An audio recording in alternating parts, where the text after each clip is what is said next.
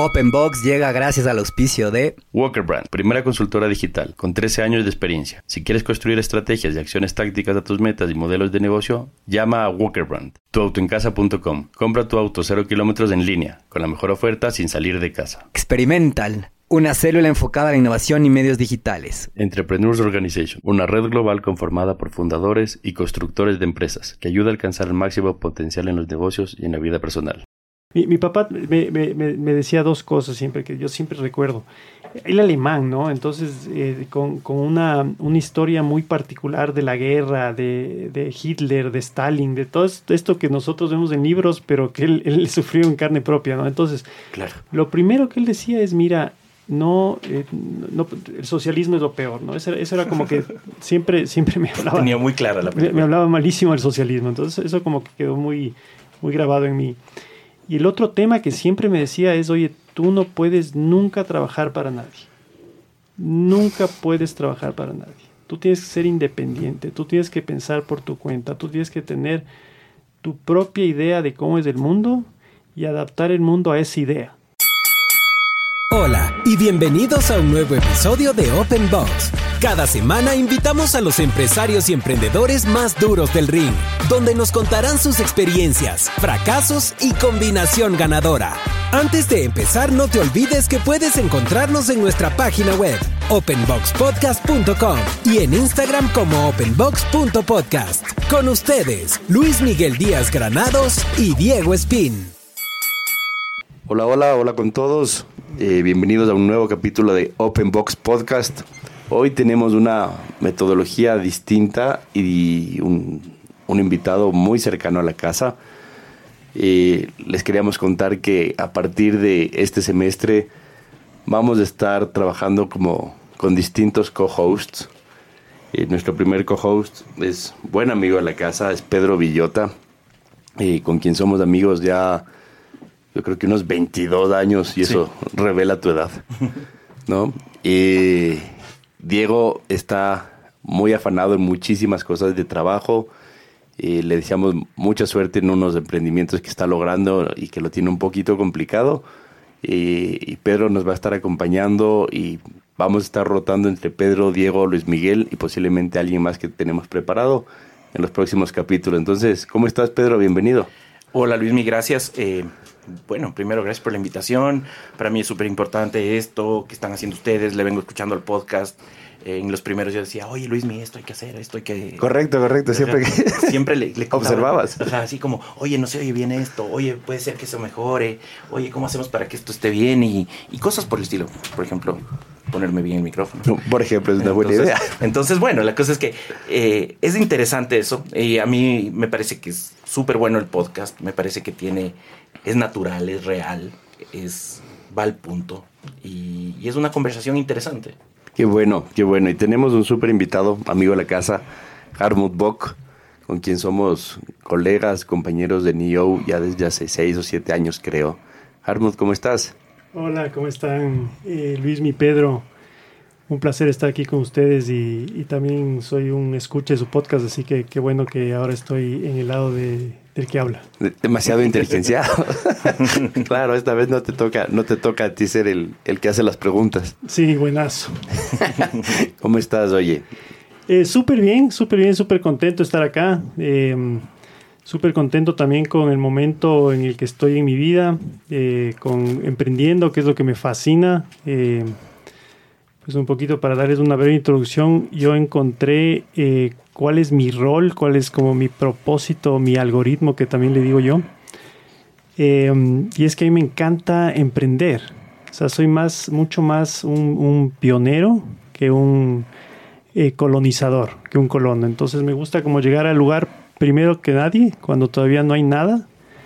Em, armar la primera infraestructura, digamos, y ya que lleguen los colonos y se encarguen de, de hacer crecer el negocio, ¿no? Entonces, en ese sentido, pues contento porque estoy em, emprendiendo en tres cosas distintas. Em, así que bien, súper bien y súper a gusto estar aquí. Yo, yo en algún punto pensé que no ibas a volver a emprender, pero ya, es, es, un bicho, ¿no? O sea, sí, lo que sucede es que, mira, eh, yo, yo, me imagino que, em, que, el comentario viene por el, el, exit que hice con mi empresa, que, por la que me conocían, digamos, Y pues normalmente uno cuando tiene uno, uno de esos eventos, eh, lo, que, lo que normalmente le dicen a uno, eh, que es mentira, como la mayoría de cosas que le dicen a uno, es que se va a retirar. ¿No es cierto? Me voy a retirar. Es, es, es un mito que tiene toda la, gente- toda la gente. ¿no? De, de hacer un éxito en una empresa. En general, ¿no? Todo el mundo dice, cuando yo me retire, voy a hacer lo que me gusta hacer. Hmm. Ese es un hábito mental que tenemos, eh, que nos, cuenta, nos cuentan. Pero que es completamente falso, porque es ridículo tener que esperar a ser anciano para hacer lo que te gusta. Mejor es hacer lo que te gusta desde el día uno, desde ahorita, ¿no? Y en ese sentido a mí me encanta emprender. Entonces yo estoy retirado. Estoy retirando, retirado haciendo lo que me gusta. Y a mí lo que me gusta hacer es emprender. ¿Qué edad tienes retirado? 48 años. qué, qué buena edad para retirarse. Sí, Yo siempre digo que la vida debería ser más como esa película de Benjamin Bottom, ¿se acuerdan? Nunca envejece. Ah, no, que naces viejo, ¿no es cierto? Naces viejo y mueres siendo bebé.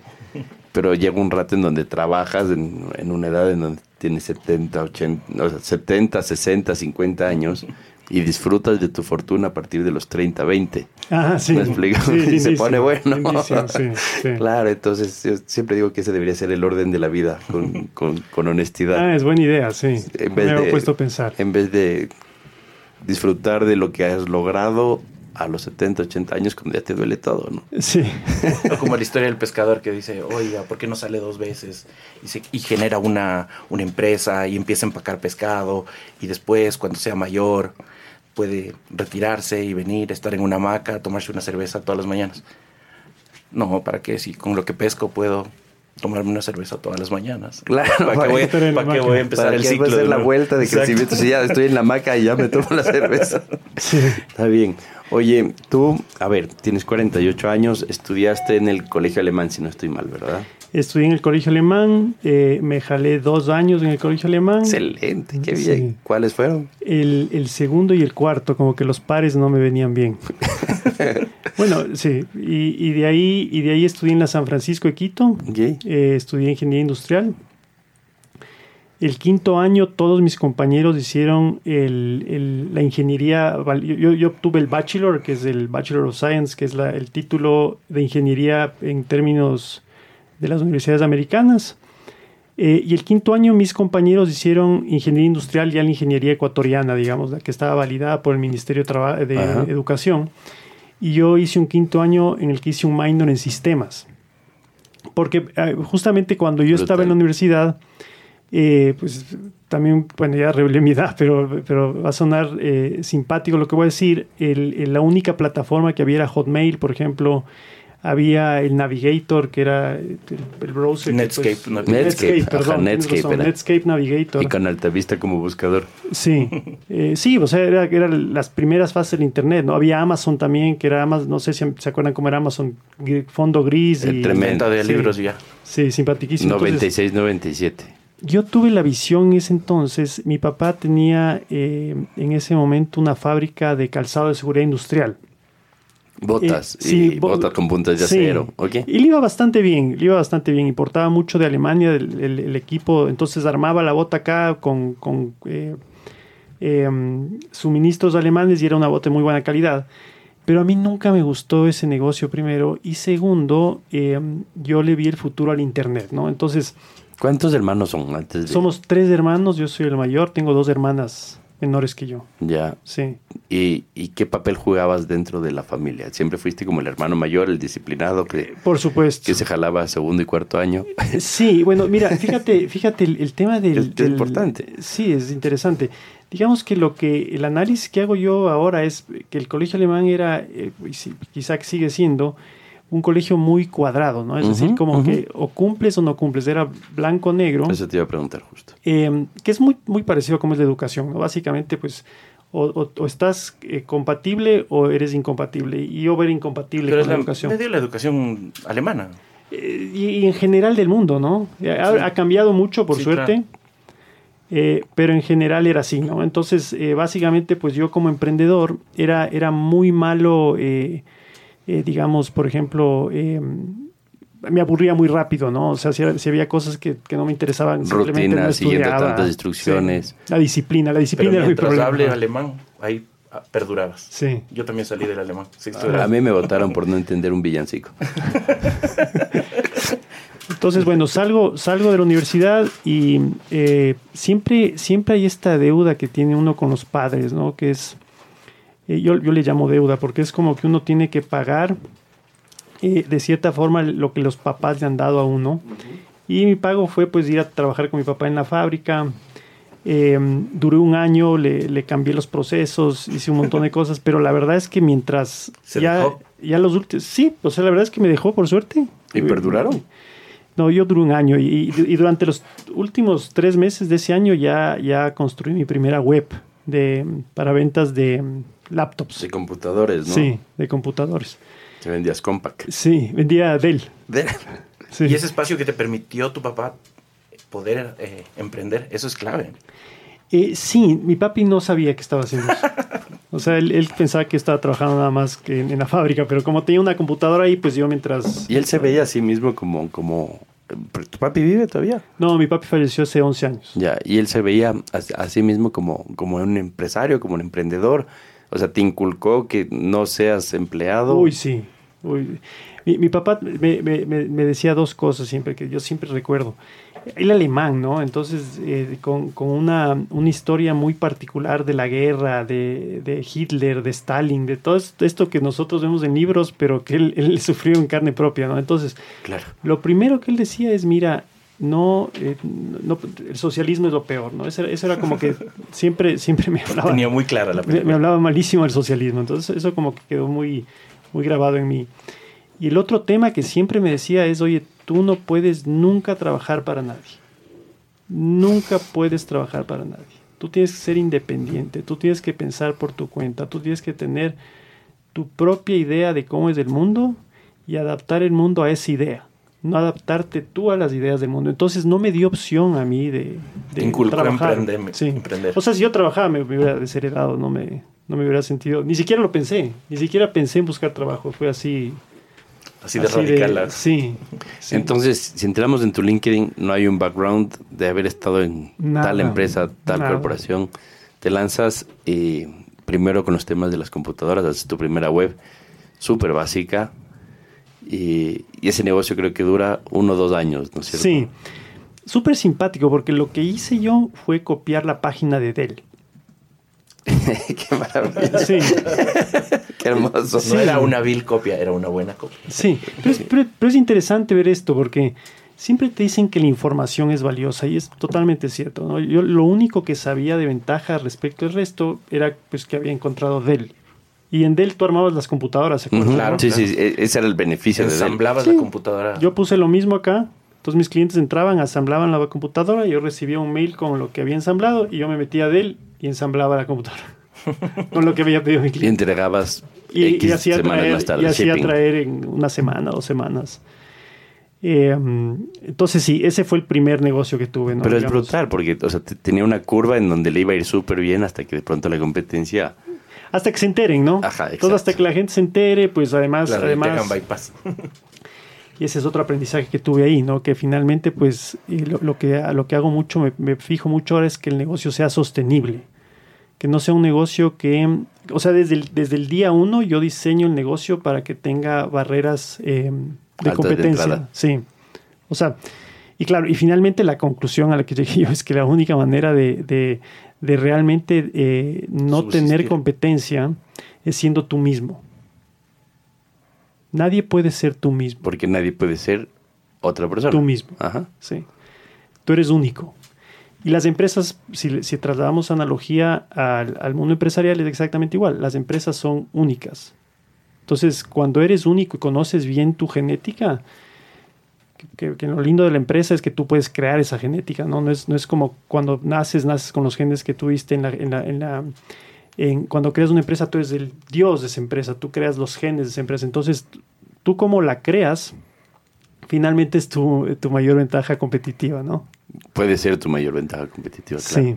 Sales del tema de computadores y arrancas un negocio de empanadas. Sí. Entonces, bueno, a la par. Hay uno antes. ¿Y las hortalizas? Ah, sí, sí. ¿Ah, sí? es uno antes, sí. es uno antes. Ah, bien. Sí. Hicieron el research. Ese es el primer emprendimiento. o sea, Interesante. hay que estudiar algo, pues Sí, si nos vamos a sentar frente a este crack. Qué bien, qué chévere. Sí, me metí a, a- a hortalizas orgánicas, pero ni siquiera lo, lo- lo contaría porque pues a la final no, eso duró un mes, creo, ese negocio no, no hicimos mucho ahí. Pero había visión del orgánico. Había, sí, eso les iba a comentar. Digamos que yo tengo, em, ese es otro aprendizaje que tuve yo.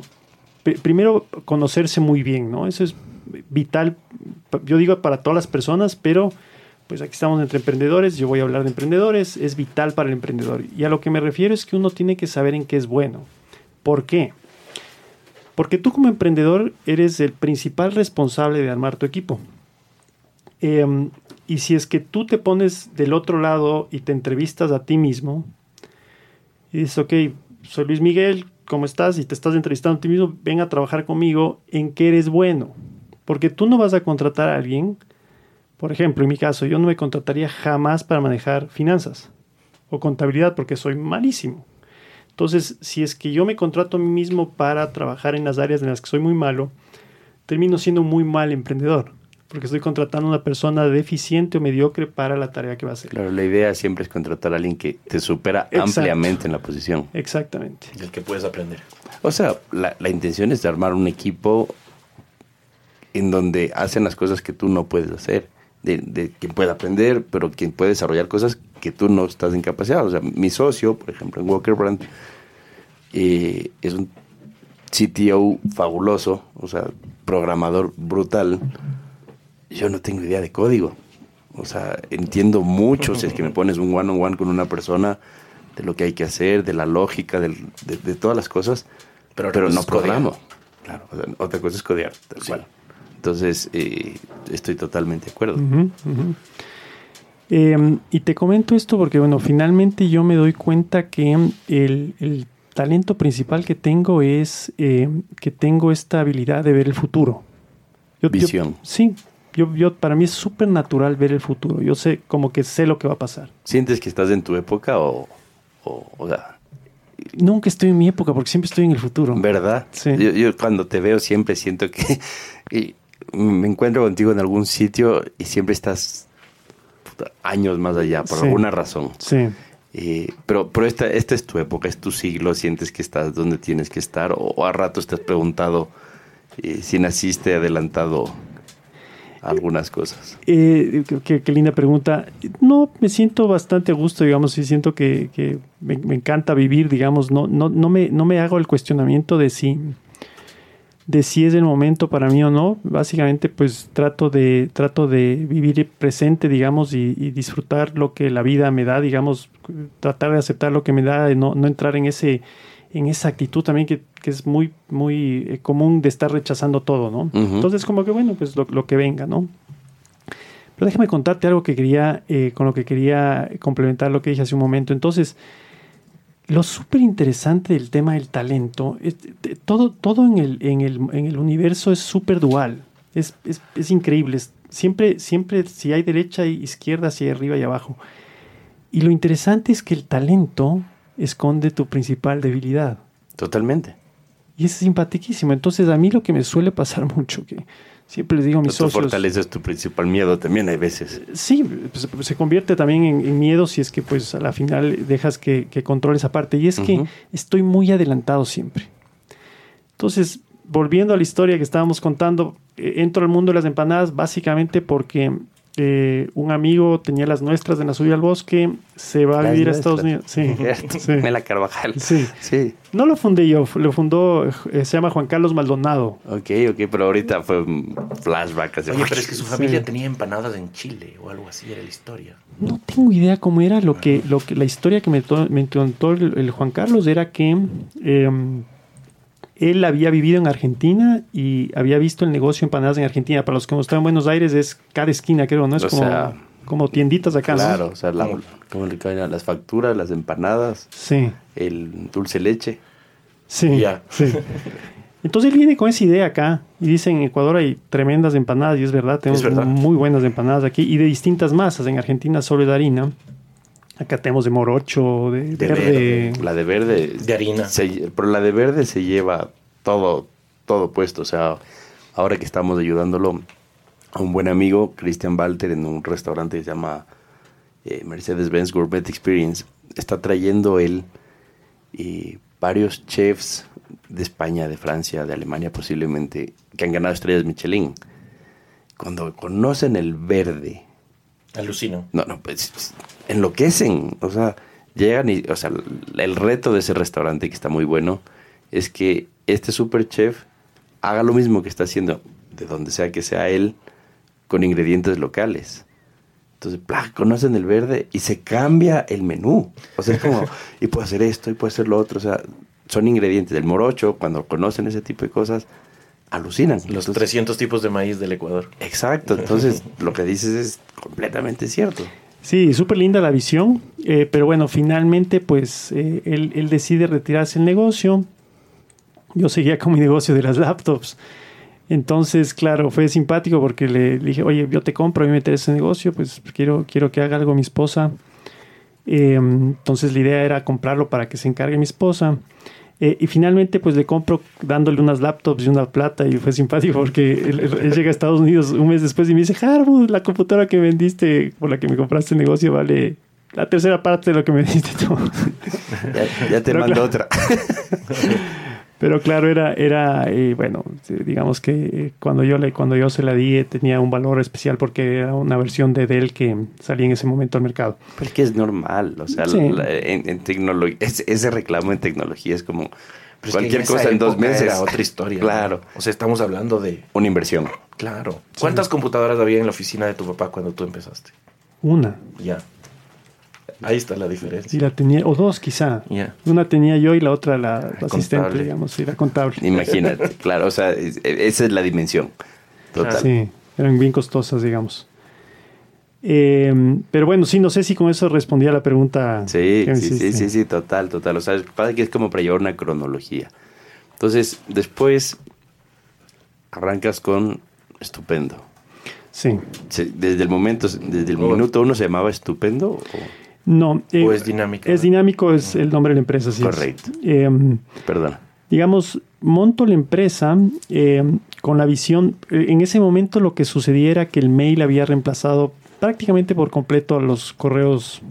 No sé si por completo, pero se notaba que iba a reemplazarlos por completo al correo convencional, ¿no? Eh, Era la transición. Yo me acuerdo cuando viajaba de pequeño, pues viajaba a algún lugar y mandaba cartas a mano a mi mami y, y le llegaba en dos semanas y después ya me escribía y capaz ya llegaba cuando ya, ya regresé del viaje, ¿no? Claro, a veces la carta llegaba después que uno. Sí, sí, sí, sí.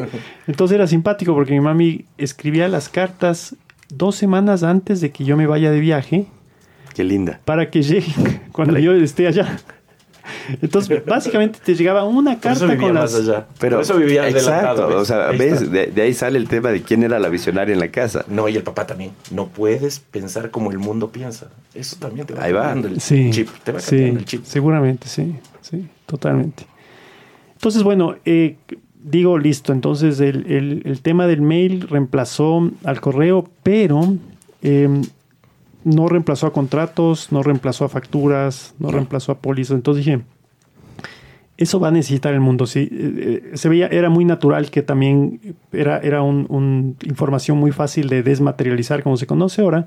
Entonces digo, voy a meterme al negocio de documentos electrónicos. Y hago una plataforma eh, que manejaba contratos, pólizas, facturas, recibos, todo.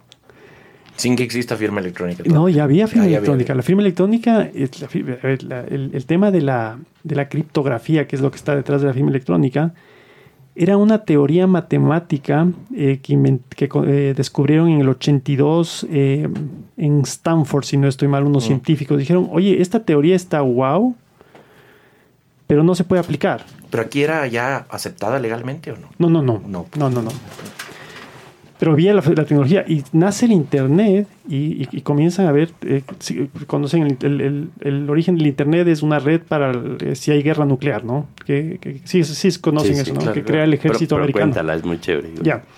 El ejército americano crea ARPANET, que es básicamente la respuesta eh, que, que da el ejército, el Pentágono, ante la pregunta es cómo nos comunicamos. En la guerra es súper importante la comunicación. El, los generales del comando conjunto tienen que llegar la comunicación al, a la infantería, digamos, al que está en el campo de guerra. Entonces dicen, bueno, eh, eh, listo, aceptamos el reto y crean ARPANET, que básicamente es una red eh, infalible, que no puede ser destruida ni, ni siquiera con una guerra nuclear.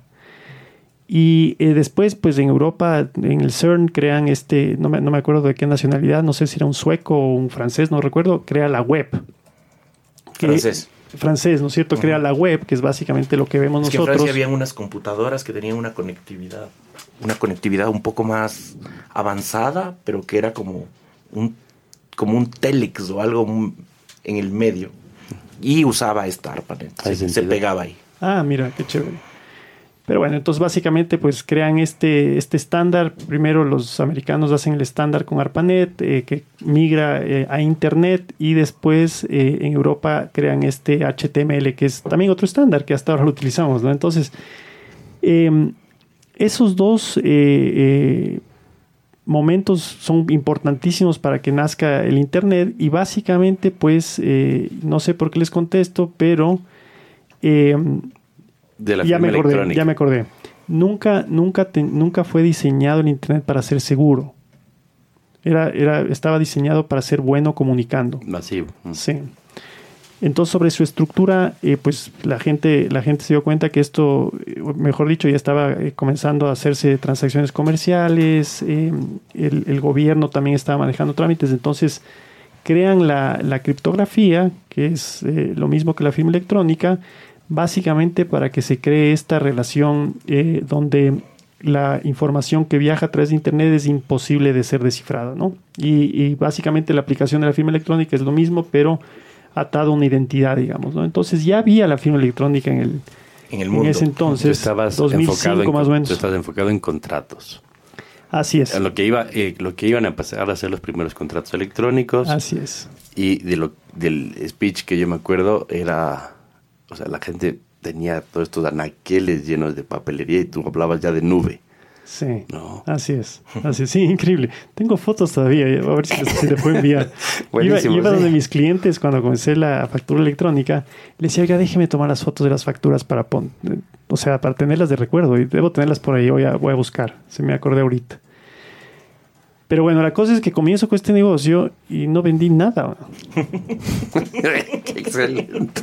¿Me entiendes? O sea, nadie, na- no sabían de qué Fuera les del hablaba. momento. Sí.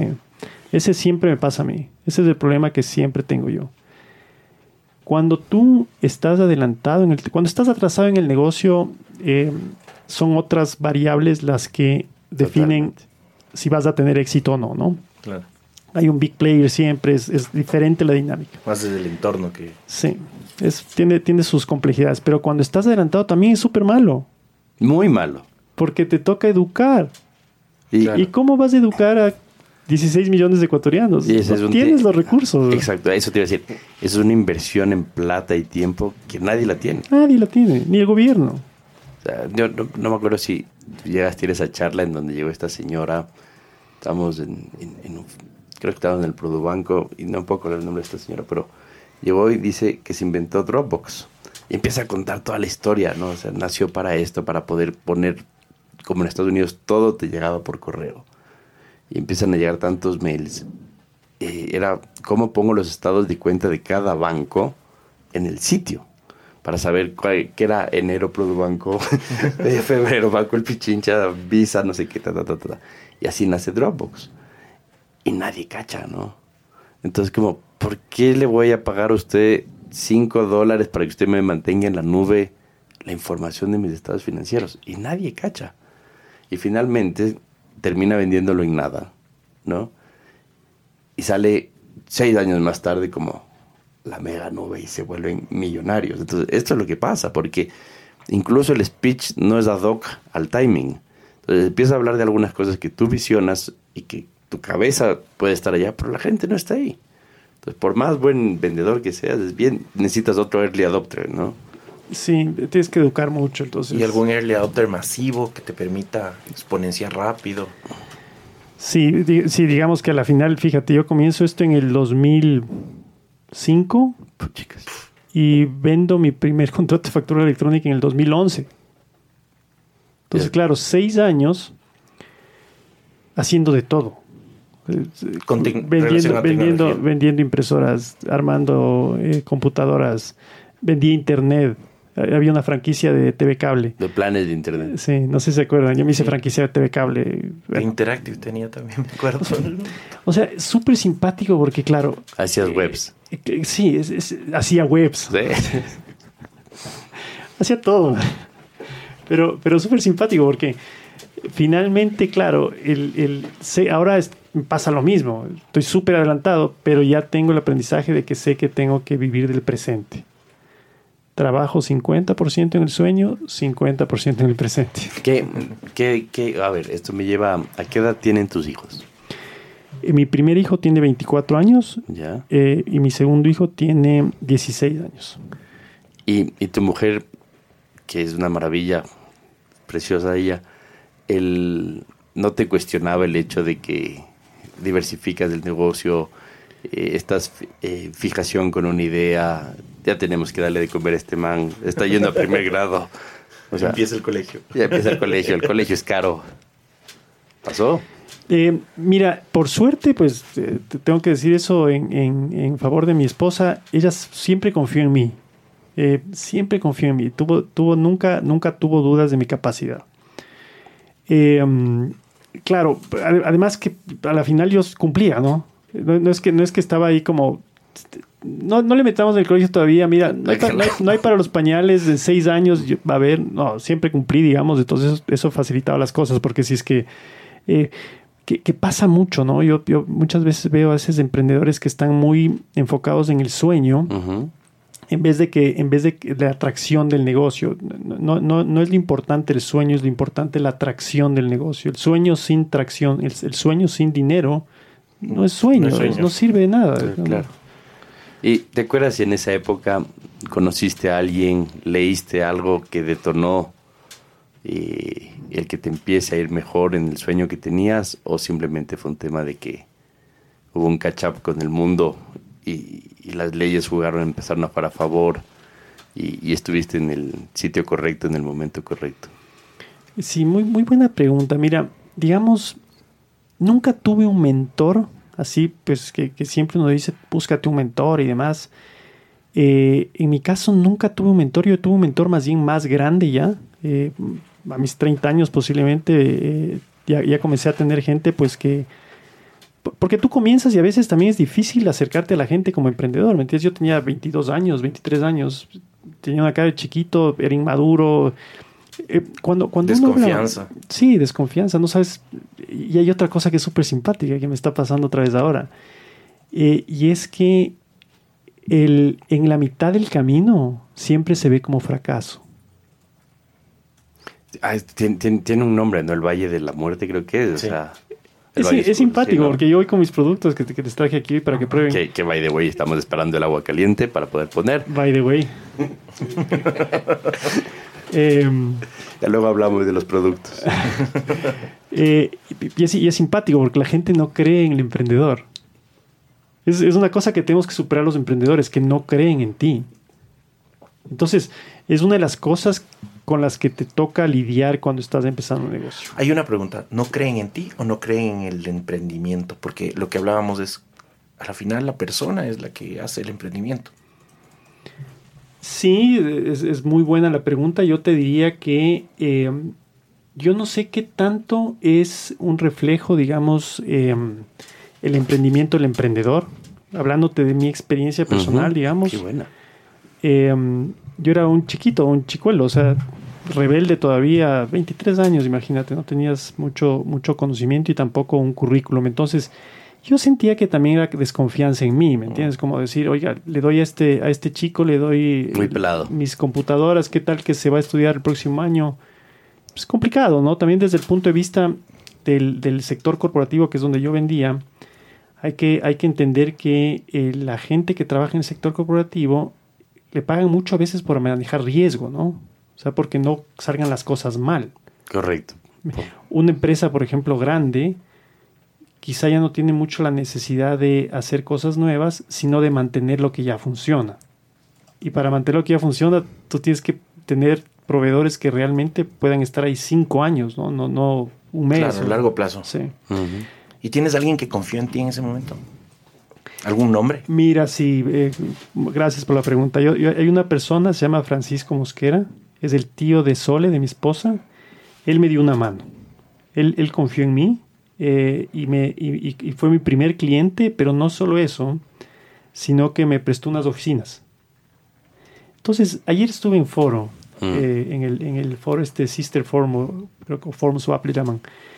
Eh, Súper simpático porque eh, salió este tema ahí en uno de los updates y es simpático. Uno siempre necesita que le den la mano.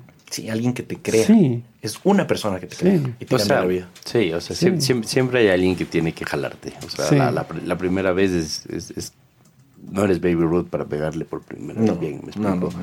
Entonces siempre, siempre hay alguien de arriba que, que se arriesga. Que se arriesga por ti. Y que necesita un antecedente. O sea, cuando nosotros empezábamos la agencia, y que le- les debe haber pasado a ustedes dos, yo, yo sí salí del mundo corporativo.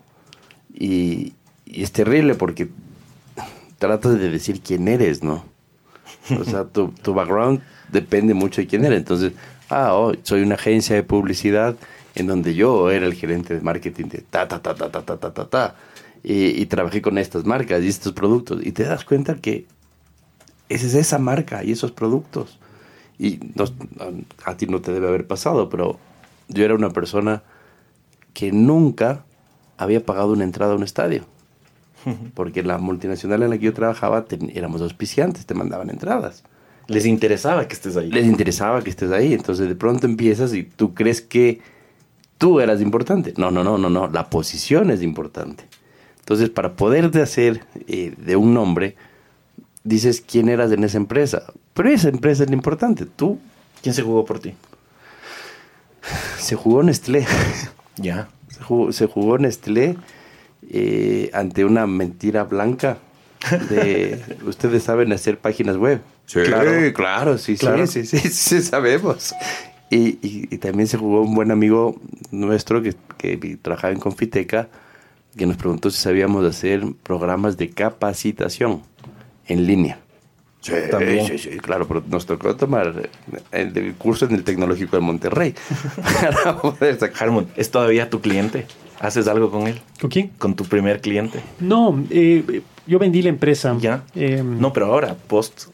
Sí, eh, eh, eh, todavía, Bueno. fíjate que, eh, qué lindo, porque eh, respondiendo me doy cuenta, fue de mis primeros clientes en este nuevo emprendimiento otra vez. Buena espalda eso. Sí, increíble, ¿no? Es increíble Sí, eso. sí. sí, sí. Yo también tengo una. ¿Cuál es la tuya? Cristina Moshenek. Ajá. Sí, sí, sí. Ella y el Que, Walter Wright. que estuvieron en este podcast. Sí, justo estuvo acá. Sí, y el Walter Wright. Ella, Era- ellos ella un espaldarazo. Eh, fue mi primera licitación y con un equipo de gente. O sea, siempre, cuando uno habla en, en comunicación, no es solo. No hay nadie. es- comunicación es imposible solo. Fue la Cris, la Cris. Y sigue siendo mi cliente. Qué chévere. Sí, sí. Buenísimo. Entonces, arrancas con este tema de la nube, arrancas con un tema de facturación electrónica. Y mientras yo hacía el research tuyo, veía un video de Telerama, Ya. ¿no? que, de- de- que creo que data del 2015 o 2014. Y tampoco es tanto más atrás, me explico. Pero el escepticismo del entrevistador sobre lo que es la facturación electrónica es inimaginable hoy, ¿no?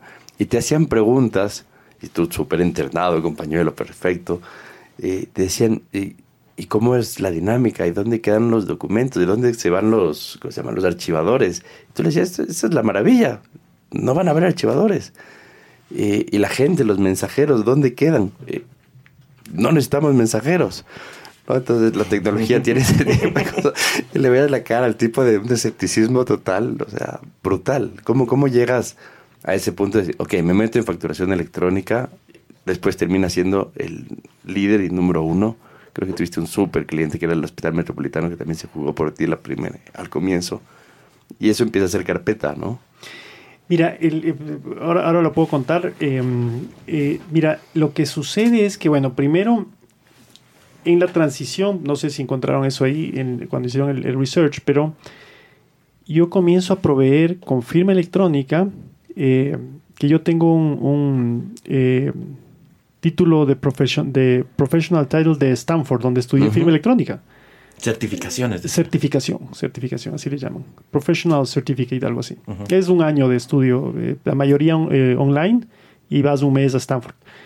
Pero, pero básicamente eh, lo, que, lo que hago es, tenía ahí la, la, la plataforma, había invertido, el típico error de, de primerizo, pero eh, las aduanas del Ecuador sacan un una, eh, nuevo sistema coreano. No sé, no sé si se acuerdan que cambiaron de lo que tenían El antes. un- IPAS. el IPAS, exacto. Correcto. Ujú. Y ahí, y ahí piden ellos que necesitan comunicaciones seguras cifradas eh, por correo. Entonces dije, Cierto. me meto ahí. Eh, Francisco, que es la persona que les hablé, me ayudó a entrar ahí. Entro y comienzo, y éramos como cinco o seis proveedores que estábamos en el mercado. Igual me hice el más grande acá en Quito.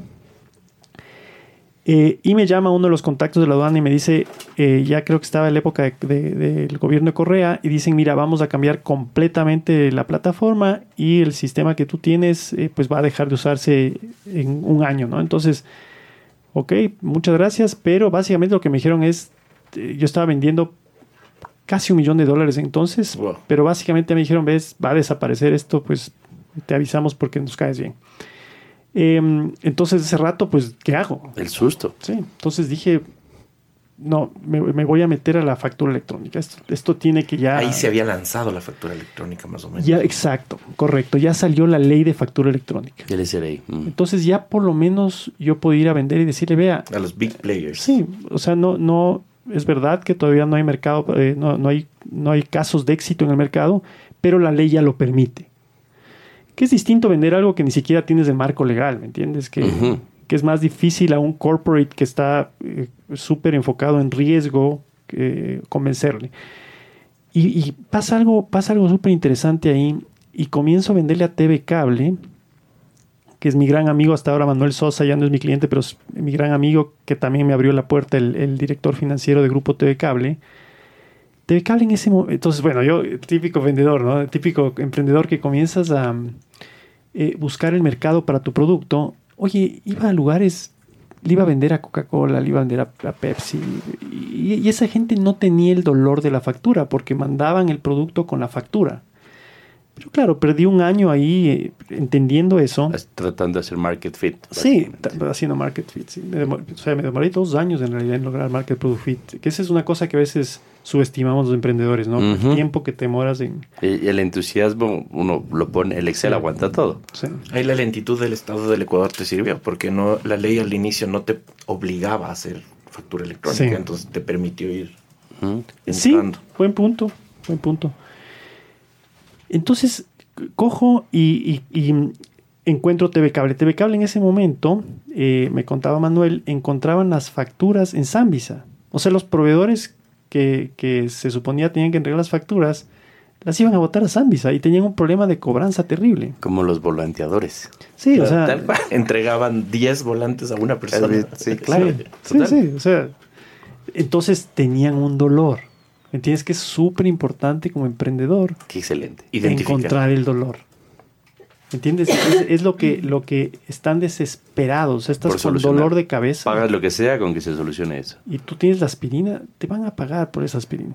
Entonces, esa es, esa es como la clave, ¿no? Que, que uno tiene que aprender como emprendedor. Entonces, finalmente, pues, encuentro y digo, aquí va. Entonces digo, Manuel, oye, Manuel, ve, yo sé que somos pequeños, pero dame, dame tu eh, eh, TV Cable en esa época era Cetel, TV Cable y otra más, que era de internet. Eh, Eh, Satnet. Satnet, correcto. ¿Andinanet no había? No, Satnet, Satnet era, una, era. era una empresa de TV cable, de, de internet, Sí, sí. eh, de las primeras. De internet ellos- satelital. De internet satelital. Pero ellos eh, la absorbieron. Sí, cierto. Satnet. Sí, Satnet. desapareció. El Satnet era. Sí, Satnet. Entonces digo, mira, dame, dame alguna empresa de las tuyas que emita una factura mensual, no importa, no importa, necesito que seas mi cliente. Entonces me, eh, eh, TV Cable me decía, oye, está bien, pero yo también no me quiero arriesgar, muéstrame un cliente. Entonces yo cogí y claro, en momento. TV Cable les vendí en paralelo A Claro le decía que este era mi cliente y a TV Cable le decía que Claro era mi cliente. Qué buena historia. Pero los emprendedores hacen Es eso. que eso. ese, ese es no el tenga miedo en hacer eso. Sí. no Claro. tenga miedo en hacer eso. O sea, es que ese es el momento en donde no estás bloqueando, estás ahí. Estás contando una verdad a Claro. medias. Eh, Sí, tal cual. Y además que, además que eh, tienes la confianza en ti mismo de que vas a responder. correcto. ¿No es cierto? Por eso, por eso yo eh, vuelvo Siempre al tema. de dando la cara. Sí. Eso es clave. El tema de la confianza, tienes que confiar en ti al fin y al cabo, ¿no? Tienes que saber que lo que estás ofreciendo vas a ser capaz de deliver, de, de entregar lo que...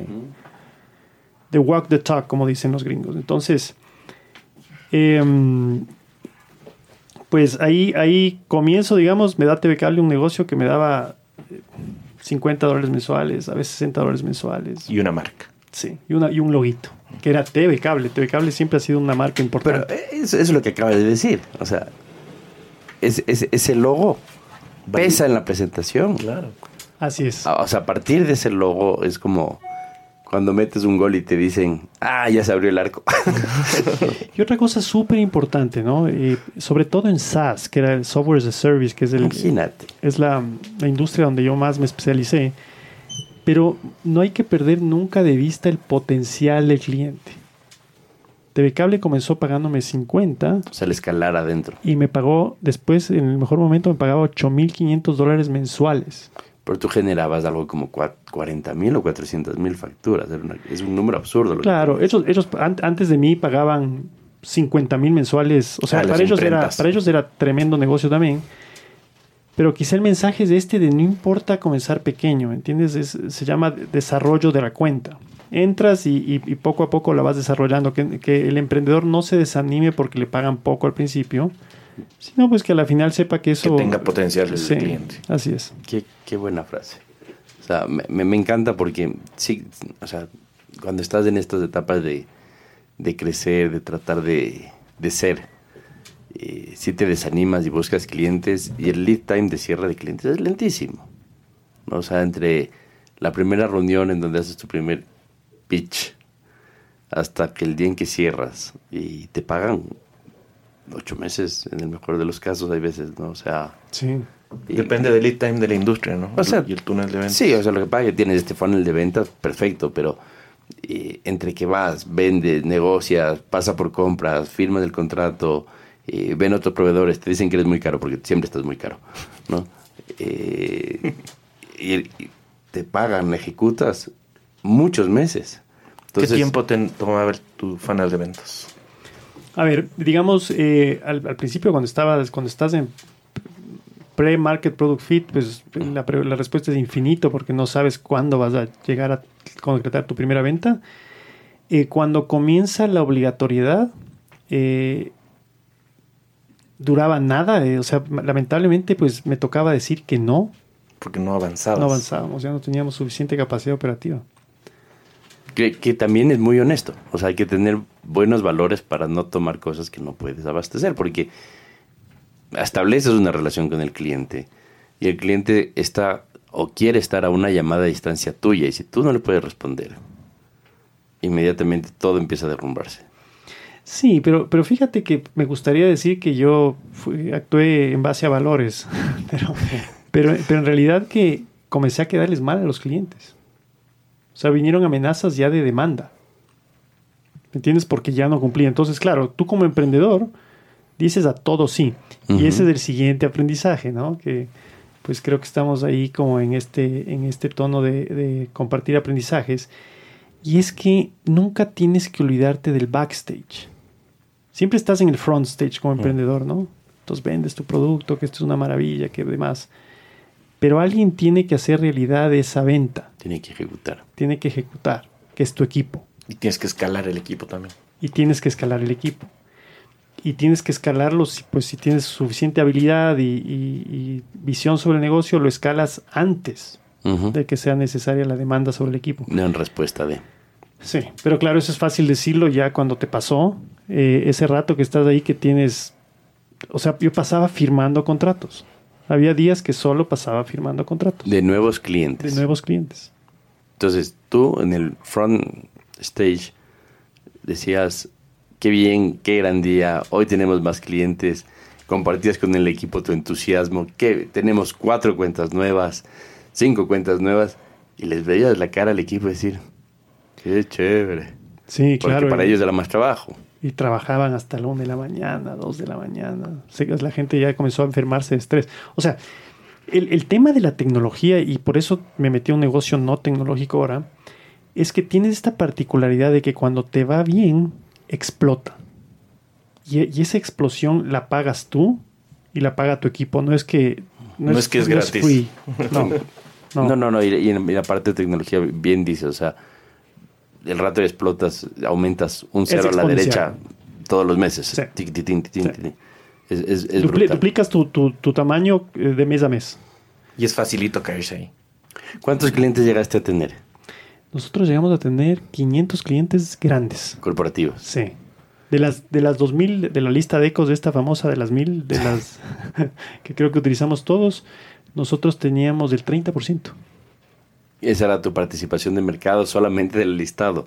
Sí. Eh, En Wallet era otra cosa, ¿no? Ah, no, mucho más, claro. O sea, en, en muchísimo más, sí. ¿Y con cuántas personas? Y miran, la, la compañía, pues, esa es otra cosa. Como comienzas a crecer, creces súper desordenado. Eh, algunos errores, no sé si los puedo comentar una vez. Mira, Dale. Ya. El primero es que el- el- la principal responsabilidad del emprendedor es la cultura de la compañía. Vale, esa, ese, yo, yo, yo le, yo le dedico, dedico mucha energía a eso en el sentido, y eso significa qué gente traes a trabajar contigo. Cuando estás creciendo demasiado rápido, Entra lo que sea. entra lo que sea. Entra lo que sea. O sea, sabe, sabe eh, leer y escribir. Y codear, en este caso. Contratado. ¿Sabe desarrollar en eh, PHP? Sí, contratado. Eh, entonces, esa es, la primera parte. PHP, Qué, qué dolor de cabeza. No, no habían suficientes. No habían suficientes y, y- y no- y- y la verdad es que comienza a contratar lo que sea. Eh, el segundo error que cometes es que eh, creces muchísimo en costos. Total. Porque, o sea, ima- imagínate, ¿no? Cuando, cuando uno es emprendedor, tienes escasez de recursos y, y lo que uno piensa normalmente cuando hay escasez de recursos es escasez de dinero. No, tienes escasez de dinero, escasez de talento, escasez de tiempo, escasez de compliance. Se- Tú pasas endeudado como emprendedor. Y procesos que se están ajustando permanentemente a la nueva realidad. Sí. Entonces, digamos, to- toda esa escasez a la final te cobra factura. ¿no? Entonces, comienzas a meter un montón de gente. Yo llegué a tener 80 empleados En Quito y Guayaquil. entre Quito y Guayaquil. La base Eh. estaba en Quito. La base estaba en Lo que Quito. pasa es que ahí, ahí también ya tienes otro tema de dos ciudades con culturas distintas, con dinámicas distintas. eh, Con visiones totalmente con distintas. visiones y culturas distintas. Totalmente. O sea, es complejo. Sí. Es súper complejo. No, Sí. no, no lo que pones acá y piensas como administrador va a operar allá. No, no, definitivamente no. Lo que, lo que aprendí yo es que necesitas como el front, principalmente que sea de la ciudad donde estás operando, ¿no? El back podría ser, puedes tenerlo en otra parte, digamos, no necesariamente la misma cultura. Eh, pero bueno, entonces básicamente pues eh, terminó siendo muy costosa la compañía. Eh, vendía 2 millones y medio de dólares y gastaba 2 millones 450 mil dólares. Imagínate, el, esfue- el esfuerzo para, para lo que Sí. fue, entre comillas, riesgo. Sí. esfuerzo, riesgo, demanda legal, contabilidad, Sí. para lo que entre comillas queda, ¿no? Sí. Entonces, bueno, ahí pues tengo la suerte de encontrarme con Scaling Up, el libro este famoso que, lo leímos, lo hemos, lo hemos leído muchos en, en yo aparentemente. Eh, y comienzo a involucrarme con este sistema, me voy a Texas, me voy a algunos lugares que tienen estas charlas con, con el famoso Erne Harnish. Y, Y, comienzo... y con Daniel, ¿no? También Daniel. no, no, no, no le, no le había ubicado todavía a Daniel, era más con Bernet Ya, en muy esa época. Unos eventos espectaculares, ¿no? Ujú. Y Súper chéveres, o sea, bien, bien recomendables. Si es que pues uno puede irse, debería irse. Eh, y contrato un coach que me ayude a implementar. Y básicamente, pues, eh, me toca corregir todo esto que el crecimiento acelerado que tuve. Me demoré tres años corrigiendo. Claro, hasta, y- y- pero terminé con la gente perfecta, con el tamaño perfecto. Eh, tuve, tuve, perdí algunos clientes, pues normal. ¿En qué año- ¿De qué año estamos hablando? ya? 2016. Imagínate. 2016, 2019 terminé con la, la empresa lindísima. Ahí sí, pues por fin pude como ya comenzar nuevamente a, a trabajar en lo que me gusta, que es la visión de la compañía. Antes estaba apagando. Ya sabes, ¿no? Sí, De bombero tienes- a sí, la visión de compañía. Sí. Cuando, cuando hay mucho incendio es que algo está mal en la compañía, ¿no? Eh, pero bueno, finalmente pues eh, le traigo al Pedro Ponce de Movistar. eh, no sé si le conociste tú, Luismi. Pero bueno, comienzo a profesionalizar mi, mi equipo directivo, mis gerentes. El Pedro, gran aporte, un tipo súper eh, orientado a proyectos. De Movistar manejaba 30, acá vino a manejar uno en, su, en, en- en teoría, pero eran, eran muchísimos clientes importantes que tenían sus personalizaciones, pero logro enderezar el barco. Personalizabas cosas. Claro, es, en ese, en ese momento, en ese punto de la historia, era muy difícil. eh, No estandarizar. Mm, Verás, en tecnología siempre tienes esto. En tecnología, como tú vas donde el cliente y todavía no tienes claridad de lo que el mercado quiere, básicamente si el cliente te dice, vea, quiero mandar también mails a través de su plataforma, bueno. Bueno. o sea, si, si, si me va a pagar, bueno, no hay problema. Entonces, los primeros eh, cinco clientes siempre te quedan eh, fallosos. Y eso hay que saber, ¿no? Hay que estar en paz con eso. Siempre, siempre van a ser mini Frankensteins.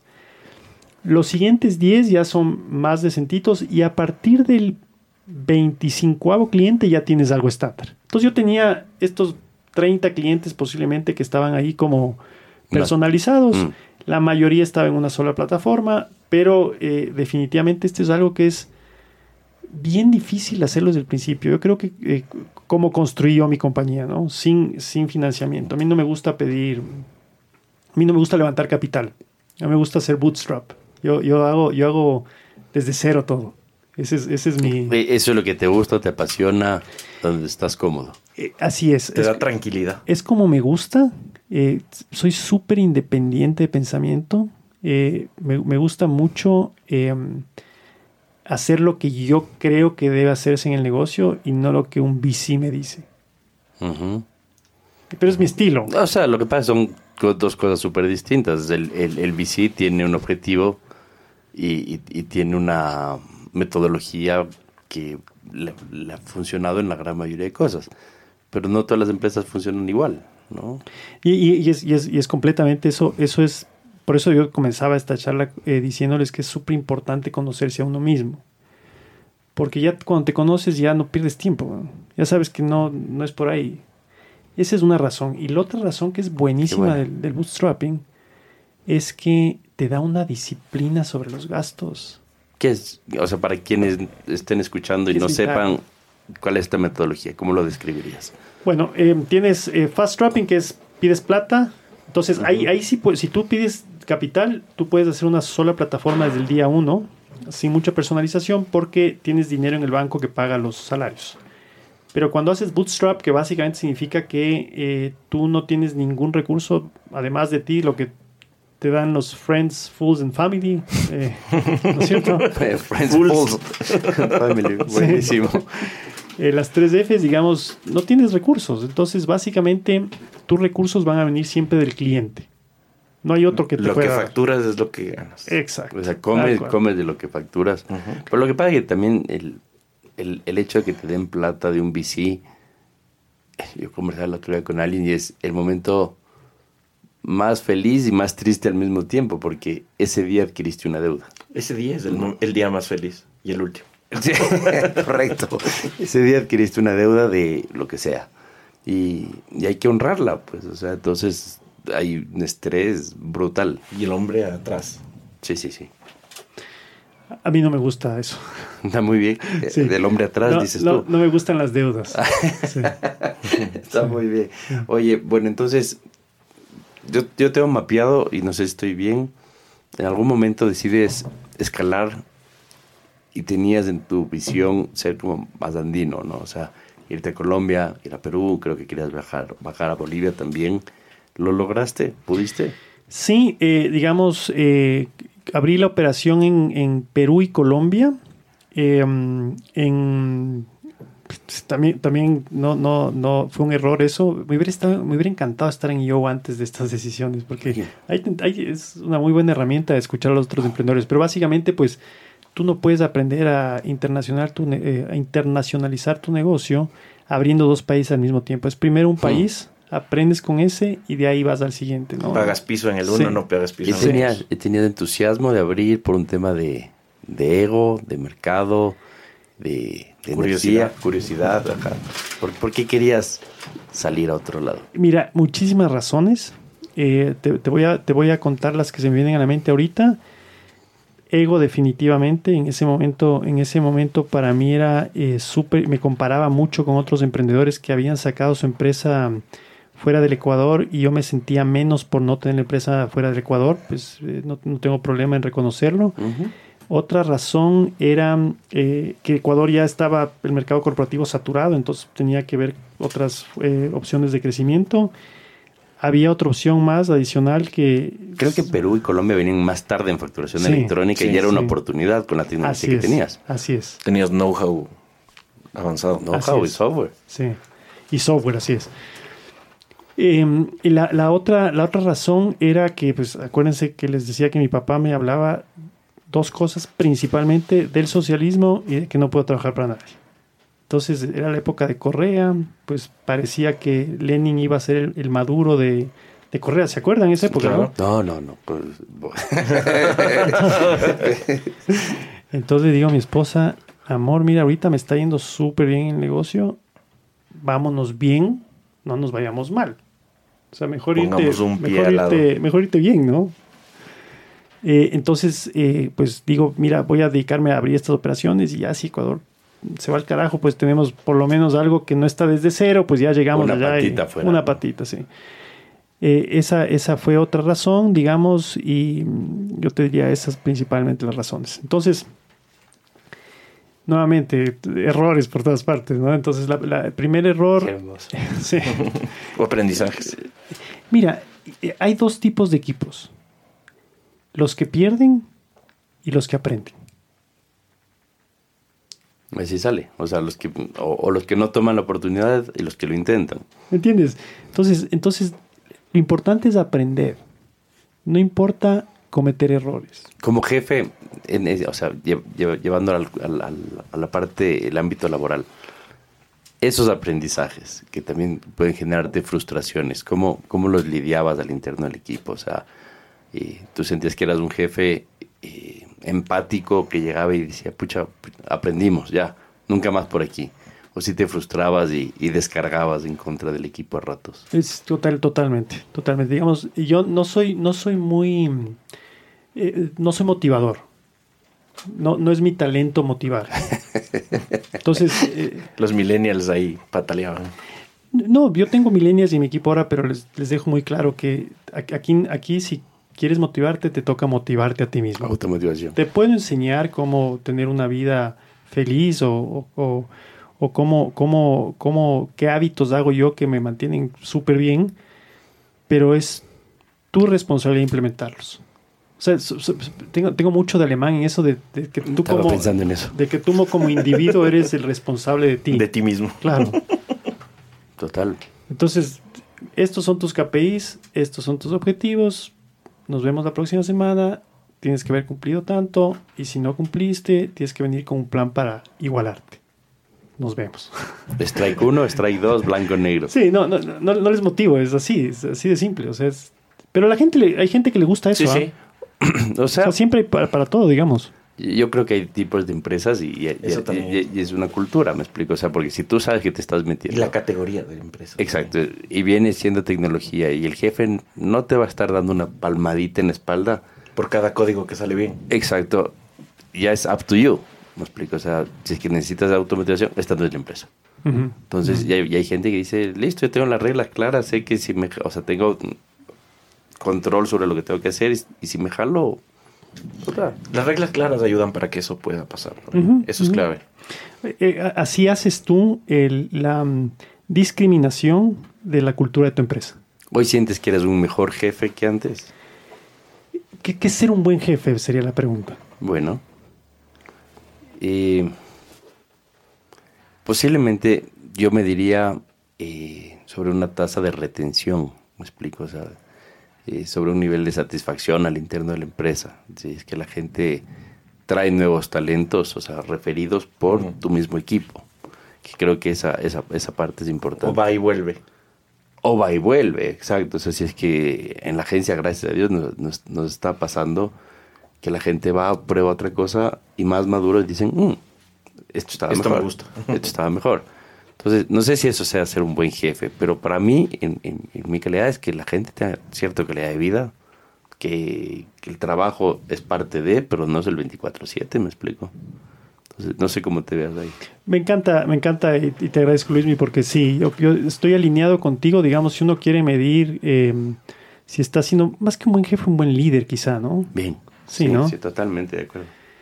Eh, yo te diría que los indicadores que tú dices son, son muy buenos, es decir, cuánta, cuánta gente te refiere que es un buen lugar para trabajar, cuánta gente eh, se queda trabajando contigo. Eh, yo te diría que eh, no, no quisieras decirte si soy mejor o peor, soy mucho más maduro ahora y, y eso me ayuda a mí a decir lo que yo quiero. Entonces yo sé lo que quiero. Entonces, pues a la gente le digo, mira, esto es lo que quiero. Y esto no quiero. Sí, y, y Este es el orden, este es el, la sí, sí, prioridad. y si no te gusta, mira, es- les digo siempre cuando estoy por contratar a una persona, mira, esto es una relación, tiene que ser de largo plazo, las relaciones de corto plazo no son financieramente rentables para nadie, hay que, hay que pensar siempre en largo plazo y- y le dedico muchísimo tiempo, yo me dedico dos meses, tres meses para contratar a una persona. O sea, contratas lento y despides rápido, más o menos.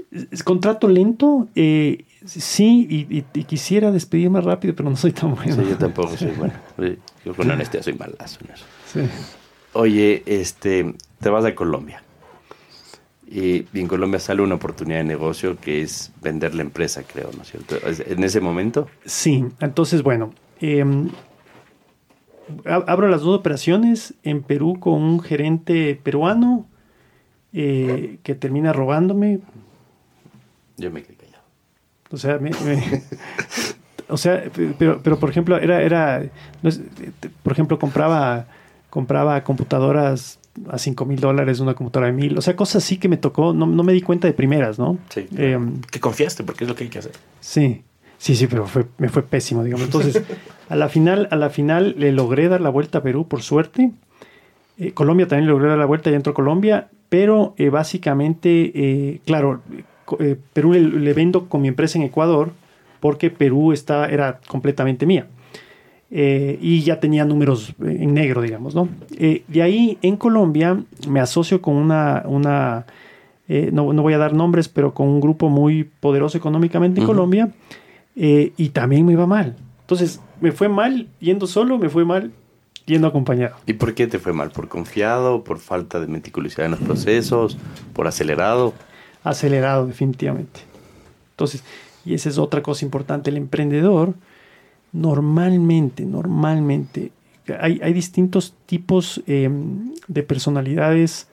Por ejemplo, si se comienza a incendiar algo aquí, ¿no es cierto? El, el- va a haber un perfil que se queda sentado analizando cuál es el mejor camino a tomar.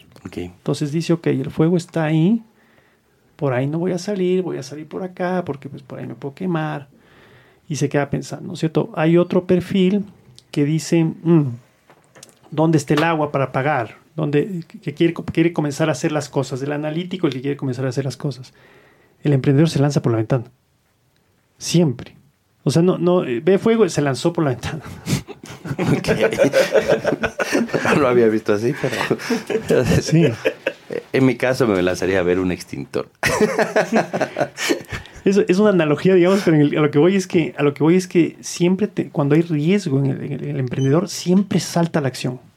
Hands-on, hands-on. Les ha, les ha pasado. Sí, sí, es mucho más reactivo ¿Te, ves ahí? Sí, total. Sí, total, así total. somos. Sí, Así sí. somos. A veces es un error, porque te comes al equipo, te saltas al equipo por apagar el incendio. Totalmente, sí, Sí, de acuerdo. Claro, y ahí es cuando empiezas a romper la línea de, de lo que estás construyendo en la, en la, en la empresa. Y que, o sea, que no es de, de malo, es por resultados, es por... sí, totalmente Porque sabes que, porque te duele, porque le sientes, porque le pusiste alma, vida y corazón, Porque te cuesta, porque te cuesta además. claro. Ok. Por eso, Por eso es que el emprendedor es útil en cierta etapa de la empresa. Mm. Muy bien. Después, después uno, estorba. después uno tiene que saber que ya tiene que irse. Sí, después de estorbas, porque Porque A sigues en el mismo ritmo. A menos que transiciones a CEO. Que, que yo tengo amigos que lo han hecho y lo han hecho muy bien. Tienen empresas muy... Nosotros conocemos algunos que son CEOs, eh, founders, y lo hacen muy bien. Pero en mi caso personal yo no puedo. Pero lo, lo le- no, no me acuerdo si lo leí el otro día, pero lo que estás diciendo eh, era un tema de... Llega un rato en que tú mismo eres la piedra en el zapato de tu propia empresa. O sea, tú mismo no permites el crecimiento, ya sea porque tienes algo que te ata, te vincula, eh, es emocional, quieres que vaya por aquí y la cosa ya no va por ahí. O todo. O claro, o, sea, O todas las anteriores. O de todas las anteriores. Exactamente.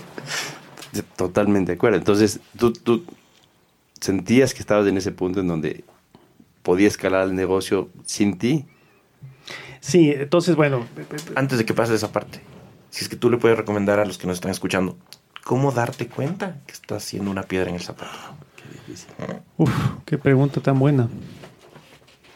Verás, yo, yo te diría, yo te diría que mm, el, el- el rol de, de ponerle acción es súper importante en las empresas. No, no, no lo tomemos, no lo tomemos como mal eh, ser el emprendedor. Donde tú, donde tú no. A ver, yo, yo veo las empresas como, como un proceso, ¿no?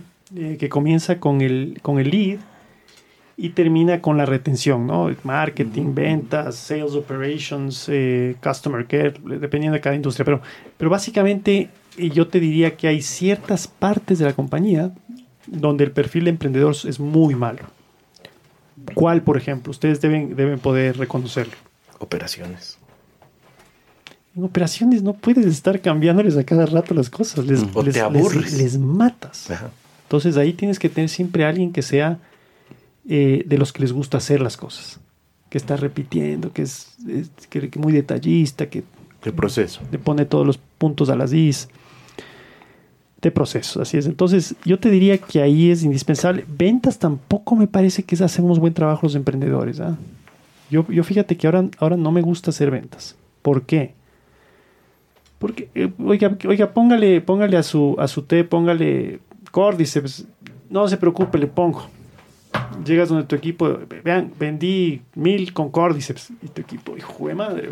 Pero ¿no te parece que en la primera parte en la que hablabas que vas y le juegas y te juegas por ti mismo, donde nadie te cree, esa es la parte clave para ser emprendedor y para ser vendedor? Ya cuando tienes estandarizado el producto, saca a alguien que tenga... Pero es que pasa que claro tienes los que salir. O sea, el, el problema, o sea, yo coincido con lo que estás diciendo, porque Harmut está hablando de un negocio de tecnología. Nunca se estandariza.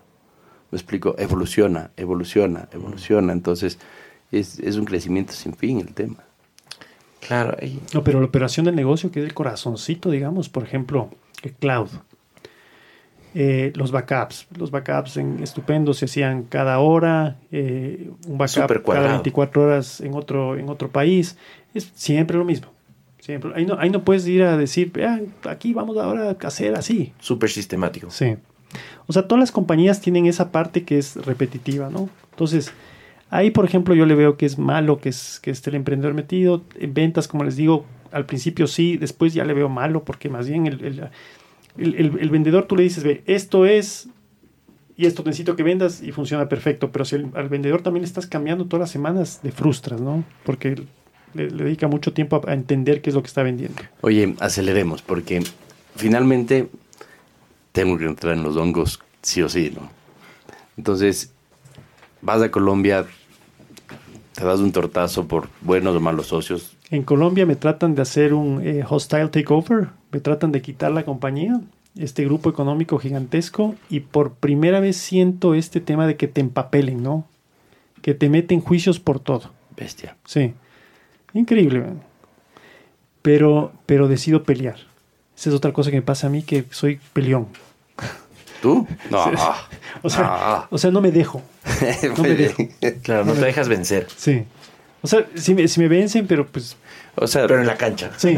era, era una estrategia. Cor- los dos con... con Era una estrategia diente. corporativa con la que no estabas.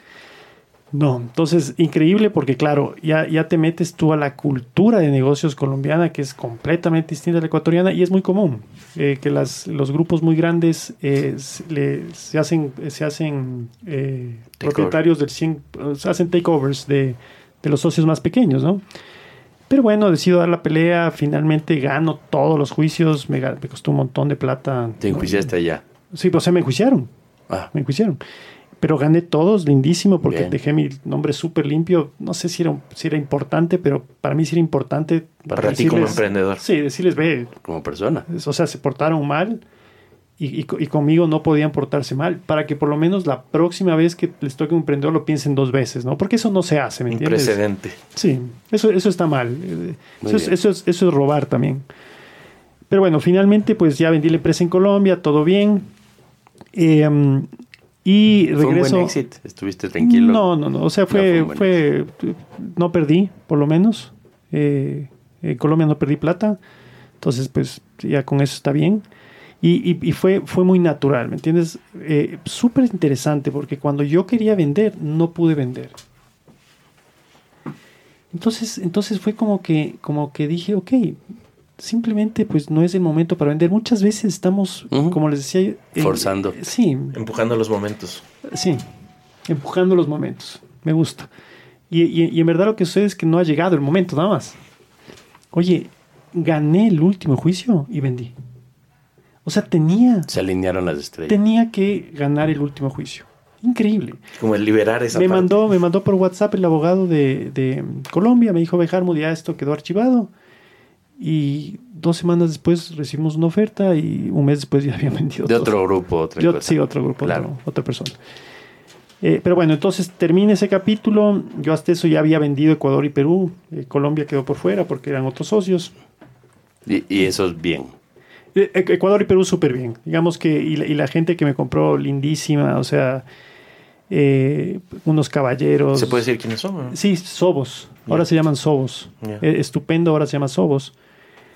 Eh, pero me, me que- que- me quedé amigo de ellos. Muy, muy chévere gente. La verdad que, que la mejor imagen de ellos, unos caballeros, ¿no? Esa, esa es otra cosa que me ha dado siempre la vida. Me ha dado como el mal socio y el buen socio. Es como que siempre me da ese contraste. Pero bueno, te- termino ahí, salgo de la empresa, todo, todo excelente. Eh, ¿Y ahora qué hago? Oye, hay dos preguntas que van a caer de cajón. En el caso de Colombia, capaz tenías un duelo emocional porque te diste de puñetes, Sí. ¿no? Y, y en el caso de Ecuador y Perú, quizás más de Ecuador porque te la caminaste, te la pedaleaste mucho más. También había un duelo de dejar gente, ¿no? O sea, tus super empleados. Y, o sea, ¿Qué factura te pasa? O sea, ¿qué factura te pasó? eh, recargaste sobre la familia, porque nunca hablamos de la familia, ¿no? Pero este tipo de, de cosas afectan a todos. To- Totalmente. total- O sea, yo, yo, yo la verdad es que no veo ni siquiera esa diferencia que muchas personas quieren dividir entre el mundo personal y profesional. No existe. O sea, tu familia está emprendiendo contigo. Es que No si no se juegan que hacer, contigo, estás haciéndote ruido todo el tiempo. Así es. Primero que tiene que confiar 100% contigo, tu mujer tiene que confiar en ti, si no... Es un proyecto de vida. Es un proyecto de vida. Y la mujer tiene, es, es una apuesta importante también, porque si le va mal, pues pone en riesgo el- el- el- la economía familiar. Entonces yo te diría que, que, pues siempre, siempre estuvieron en los buenos y malos momentos. eh, eh, un poquito, mira, y, y esta es otra cosa importante que, que me pasa en Colombia, es que eh, comienza todo, yo, yo contrato una, una gerente en Colombia, porque en Colombia al, ecuatoriano no es que nos ven súper bien, nos quieren muchísimo, o sea, y la gente colombiana es maravillosa, tengo, tenemos amigos lindísimos, por si acaso no es nada en contra de la gente colombiana, es lindísima la gente colombiana, uno nunca puede hablar de gente por un- alguien en particular, ¿no? Correcto. no Menos vos, hijo de alemán que llegó acá. O sea, Menos yo. Exactamente. es que es mal Exactamente. karma. Sí, sí. Sí, sí. No puedes, pero, pero a lo que voy es que contrato a este gerente porque pues eh, nos ven un poquito al ecuatoriano como el- el chiquito. Por, por encima un poquito, sí. Sí. Porque somos una economía más chica, Más chica, Porque somos, somos menos sofisticados. casi provincia. Sí. Sí. O sea, nos ven como. Entonces venía un ecuatoriano a hablarles de factura electrónica, que además los colombianos son los argentinos del norte. Así les dicen. A ver, nunca había escuchado, está bueno. Sí, simpaticísimo. Le quitaron a los venezolanos después del chavismo. No, posiblemente sí. Por ahí va. Ah, está bien. Pero bueno, básicamente pues le contrato a esta gerente y comienzo a vender, simpatiquísimo. Es, es, hay, hay, aquí en Ecuador estás muy acostumbrado a tratar con el dueño de la empresa, pues aquí estamos todos dueños de empresas. Allá es, los dueños de empresas están en, en una, en el Olimpo y los que manejan las empresas son los gerentes.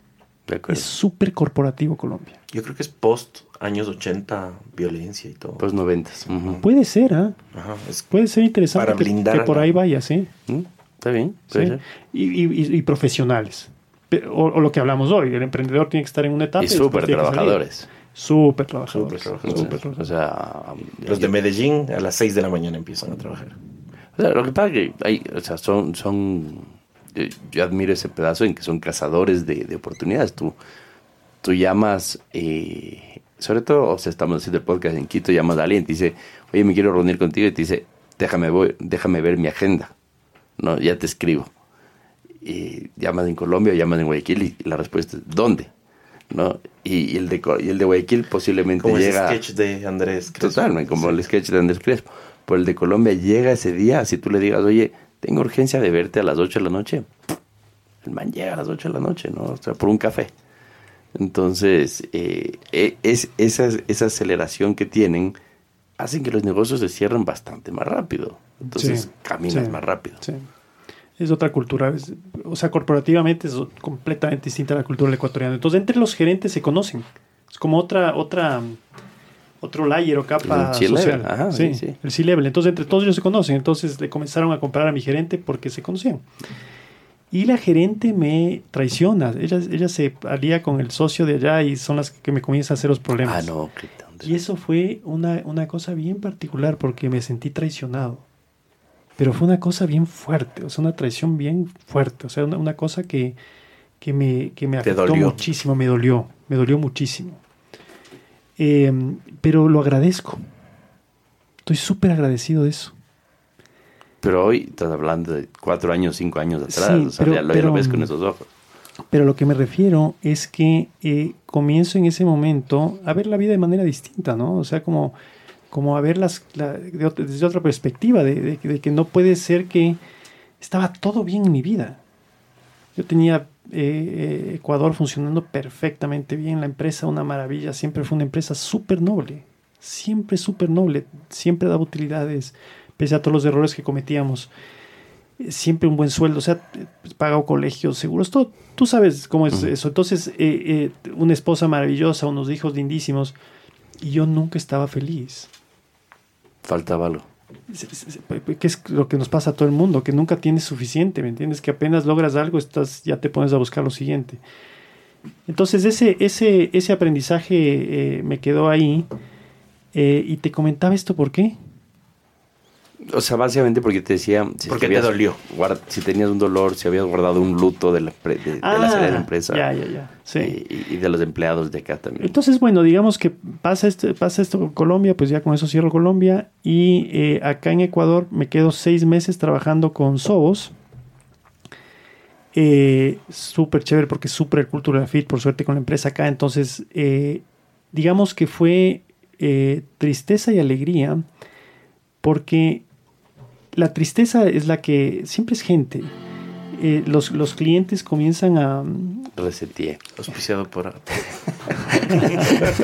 Sorry, reseteé. ¿Los clientes sufren, tú crees? Claro, o sea, verás, lo que pasa es que tú con tus clientes haces una relación. De largo Son, plazo tus, son tus amigos, ¿no? O sea, estás viéndoles una vez al mes por lo menos.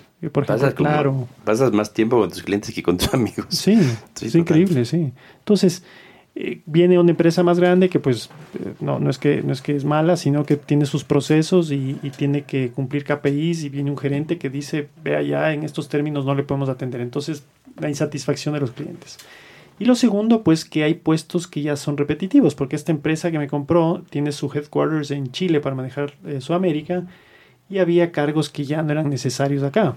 Entonces comienza a salir la gente que Claro. estuvo contigo en las trincheras y eso, y eso fue, digamos, duro. Pero una parte que fue lindísima y esa, y esa parte pues yo quiero también eh, aprovechar, comentarla, porque pues entiendo que nos escuchan muchos emprendedores, y es que el trabajador ecuatoriano es muy bueno. Es brutalmente bueno. Es muy bueno. Tenemos que dejar de decir que este país es malo. Es increíble cómo tenemos ese hábito mental de decir, no, el Ecuador siempre está en crisis, el Ecuador es una pendejada. Y no, no es así. Y, y dos personas de mi equipo, dos muchos, pero principalmente dos, el jefe financiero Diego Mejía, ahora maneja Ecuador, Perú, Colombia y México. Le dieron un ecuatoriano. No le dieron ni un chileno, ni un brasileño, ni un gringo. Le dieron un ecuatoriano. Que comenzó conmigo en la compañía haciendo helpdesk. O sea, en lo más bajo, posiblemente call center, no sé. Y el otro es el product owner, es eh, Javier Flores, que está eh, dentro del equipo, que está creando la plataforma de factura electrónica más grande del planeta. Están integrando todas las facturas electrónicas de Europa y Sudamérica en una sola plataforma y es un ecuatoriano. Entonces, tristeza pues porque fueron se fue parte del equipo, pero también mucha que alegría. de ahí. Sí, de que de que esta gente les cambió la vida. Pero, ¿Entiendes? pero tú estabas en otra fase. ¿Y ahora qué hago? Yo estaba en una fase pues de desempleado. Brutal. Eh, eh, sí, como que toda la vida acostumbrado a trabajar y de repente ya no tenía qué hacer. Eh, y comienza toda esta parte reflexiva, ¿no? De, de- de qué- es lo que quiero. Definitivamente, por ejemplo, ya no quería pasar por este crecimiento de tecnología que es demasiado fuerte, que es muy estresante y no, dije no. Si, si voy a hacer tecnología, voy a emprender, en- eh, voy a invertir en tecnología, voy a dar coaching a emprendedores de tecnología porque sé la bola, pero ya no voy a emprender en tecnología. O sea, estabas dispuesto a trabajar con un VC, a ser ángel, Sí, todo por- inversionista. por- Pero yo no iba a sacar el negocio. Pero no me cargo al- No. la espalda del... No. No, Qué difícil ser ángel inversionista. Eh, sí, que, que- sí, te acostumbras, ¿no? Qué bueno. Sí. sí. En inversiones básicamente es manejo de riesgo, es como tener Diversificado. diversificado, es el secreto, digamos. Eh, um, pero bueno, entonces ahí eh, comienzo yo en la pandemia. eh, yo estaba ahí pues en la casa como todo el mundo aburrido y hacía zooms con amigos, ¿no? Uno está en Chile, el otro está en Houston, el, el otro aquí en Quito. Bueno, entonces eh, hacíamos unos zooms ahí y, y yo decía, pues si estoy aburrido ya no sé qué hacer. güey. O sea, ya- la verdad es que ahorita sí ya no sé qué hacer. Chupabas un clavo, dices tú. Y, y el amigo de Houston dice, ve, Harmo, dice, cómprate, te voy a mandar, dice, el kit para que cultives hongos en tu casa. Es entretenidísimo, me dice. Sí, pero aquí hay algo que es interesantísimo. La unión de los hongos y las tech companies es, es fuertísima. O sea, el- esto explota en Silicon Valley. Bueno, esta es la parte que el podcast es tuyo, porque yo de hongos no entiendo nada. Ustedes dos sí. A ver, pero hay que dividir los alucinógenos de los funcionales. Ese es el primer punto para poder conversar. Así es, ahí que nos cuente. Pero llame el amigo, te va a mandar un hongo. Pero bueno, básicamente lo que pasa es que comienzo a, a cultivarlas y divertidísimo. Y claro, naturalmente te metes a estudiar los hongos y dices, wow, son son súper organismos. Es increíble el hongo como organismo. Y, y claro, y, y te das cuenta que el ser humano viene de los hongos, no viene de las plantas. Hay una separación. Eh, y, y bueno, entonces te, te enamoras de los hongos y comienzas a ver las propiedades medicinales que tienen los hongos. Entonces ahí, ahí es eh, correcto lo que dices tú, Pedro. Ahí está este tema de los hongos psicodélicos, digamos, hongos mágicos y los hongos eh, medicinales o funcionales. Nosotros hacemos... Hongos mágicos. Sí, sí. Nosotros hacemos funcionales, el hongo mágico está aquí, es ilegal, digamos, no, no se puede comercializar.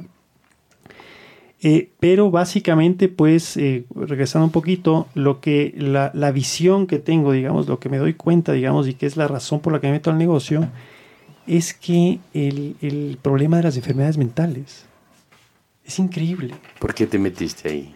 porque hay mercado, Ok. sí, porque es una gran oportunidad. En- y entiendes enfermedades mentales como depresión puede ser una. depresión, ansiedad. Mira, el, el overthinking, pensando todo el rato, es una enfermedad mental. Eso, Yo- no, yo- eso no es sano. O sea, yo, y yo, todos tienen eso. yo a ti te tengo en un overthinker. O sea, de- pero me- pe- posiblemente me encanta pensar, sí, definitivamente me fascina pensar, pero Me refiero a ese pensamiento de preocupación que es Ah, súper improductivo. Sí, sí, y, y- y Que desgastante. te genera ansiedad. Sí, y que te genera ansiedad. Claro, desgastante al máximo. Sí.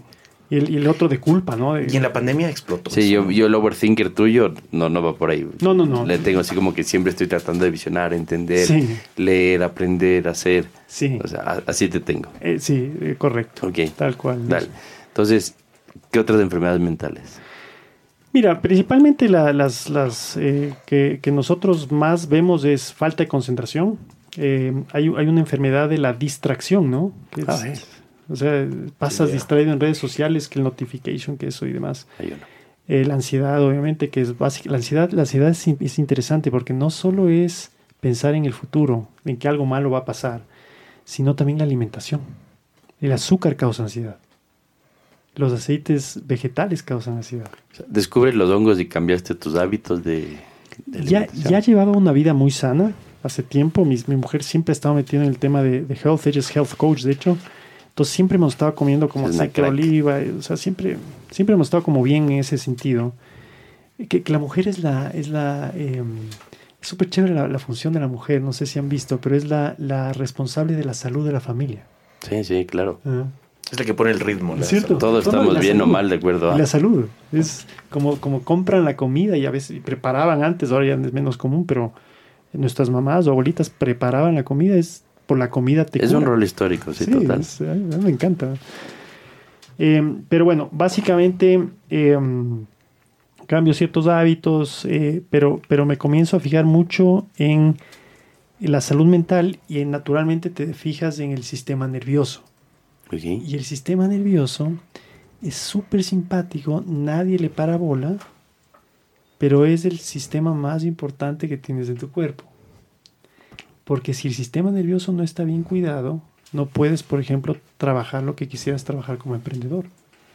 Porque el estrés te acaba. Te Le falta claridad. quita- sí, te quita claridad, te da ansiedad, no puedes dormir. Ah, Esto no es de emprendimiento, ¿no? O sea, a cualquiera. Sí, yo siempre hablo de emprendimiento porque esa es mi experiencia individual desde emprender, ¿no? Claro. Pero, pero sí, Entiendo. a cualquiera, a cualquiera, es decir, cualquier persona tiene, por ejemplo, el tema de sales del tráfico eh, de Quito y ya eh, tu sistema nervioso se pone diferente. Se pone alerta. Sí, o sea, ya, ya llegas a tu casa más cansado, un poquito mal genio. Dice caminar en Guayaquil, par cuadras, llegas a, a donde sea agotado. O sea, mentalmente alerta. así.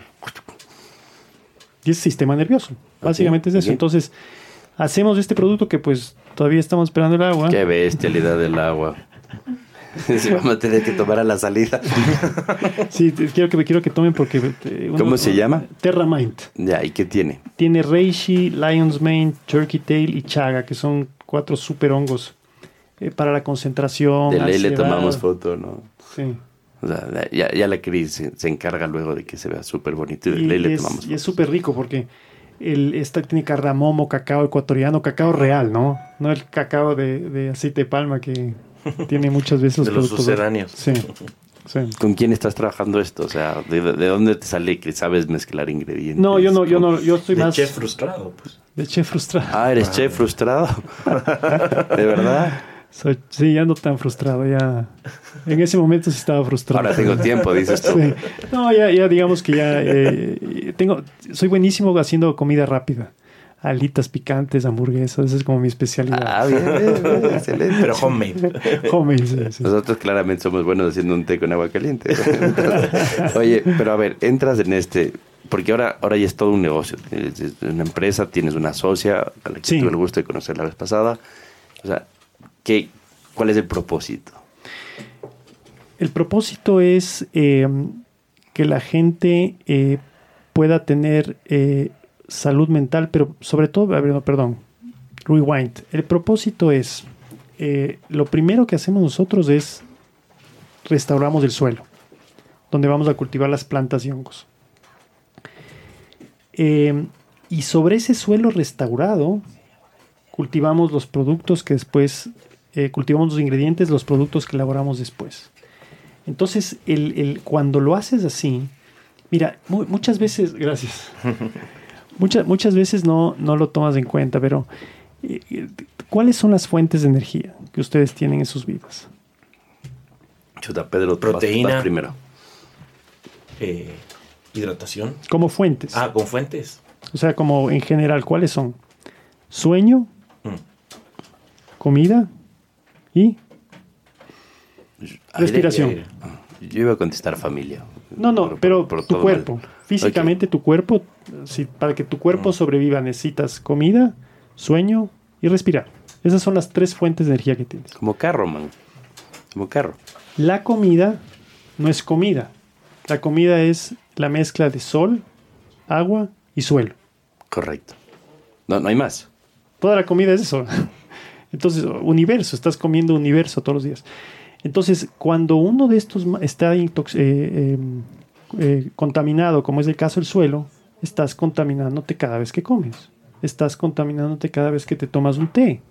Estás contaminándote cada vez que te metes cualquier cosa a la boca. Entonces, es esencial en nuestro negocio que el suelo esté nítido. Volvió la comida orgánica, ¿viste? Mm. ¿Sí? Mm, Parece. después de- para cerrar así. Para dar la vuelta. Lo logré por fin. Desde 20 años más tarde. Y está buenísimo esto. Entonces, el propósito es Ay, gracias. Muchas gracias. Y tienes una cucharita, perfecto.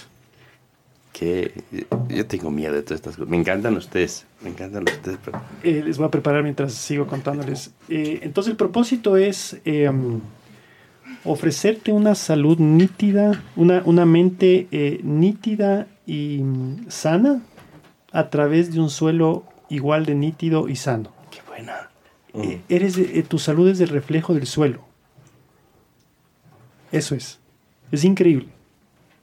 Bueno, los, los, la gente que trabaja en leche, eh, una de sus principales preocupaciones es la calidad del agua. Y dice, si es que tú no puedes tomar el agua que toma la vaca, eh, si tú no puedes tomar el agua que toma la vaca, eso quiere decir que no puedes tomar su leche. Si toma la vaca una, un agua que no tiene los niveles de pureza y eso, un amigo muy cercano, creyente y, y agricultor, dice que eso es un punto clave. Ese es un punto clave. Y, y- y que ha- hace la diferencia en la productividad, inclusive. Que se triplica, cuadruplica la, la productividad de- del- del animal. A ver, entonces, este producto se llama Terramind. Terramind. Y ¿Lo estás vendiendo? ¿Lo estás probando? Eh, es, es- es el, a ver, este, nosotros comenzamos con, con Isa, que es mi socia, eh, el año pasado y básicamente lo que hemos hecho, hecho- hecho este año desde enero es probar productos. ¿Ok? O sea, market product fit. Estás testeando todavía. Estamos testeando todavía. ¿sí? Entonces, este es el cuarto, el cuarto producto que, que testeamos. Y en, oye, en realidad, lo que pasa es que la gente no toma mucha leche, pero queda mucho mejor con leche de Ah, güey. almendra. Yo, yo sabía que alguien no iba a quedarse. No. Es imposible que Claro, aquí no, no, María. Inquietud logre. Pero a mí me encanta en agua. ¿eh? Yo lo tomo en agua. A ver, pero esto se puede tomar en leche o en agua. Eh, La gente lo prefiere en leche de almendra o, le- o leche normal. Yo sí tomo leche normal. La gente como que a veces ya no, no toma mucha leche. Ok, pero igual lo vamos a, la- vamos a tomar fotos, lo vamos a poner en. Caliente de ley para que se derrita. Tiene que ser caliente. Vamos a ponerlo en fotos en la en openboxpodcast.com para que lo puedan ver y ahí vamos a poner la dirección de, link de- de, de dónde encontrarlo. o sea. Muchas gracias. No, pues Buenísimo. Y ahorita seguimos de los hongos, nos falta un libro, el señor escribió un libro. Porque cuando, cuando le comenzó así como Tinker, hay que tener un... Hay que tener hijos. Sí, sí, sí, no, es brutal, es brutal. Y, y hace poco, y no, y no sé cómo entrarle de lleno a esto, pero hace poco invitó a un buen grupo de amigos a una terapia de hongos en donde se fueron a dormir, ¿no? En algún sitio. Sí, y y yo sí dije, ¿Mágicos o no?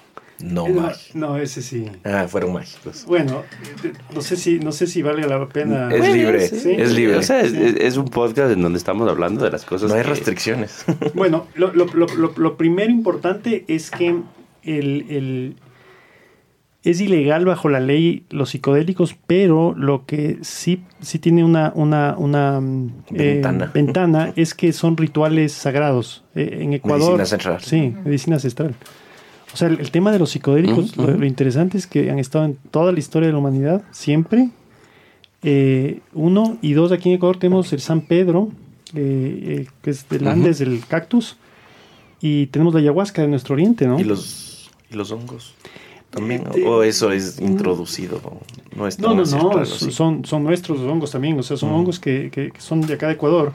Pero claro, son, eh, digamos, no hay un ritual alrededor del hongo, ¿no? Mm. El que es de, los dos son el San Pedro y O el sea, ayahuasca, entonces... tam- también hay tabús.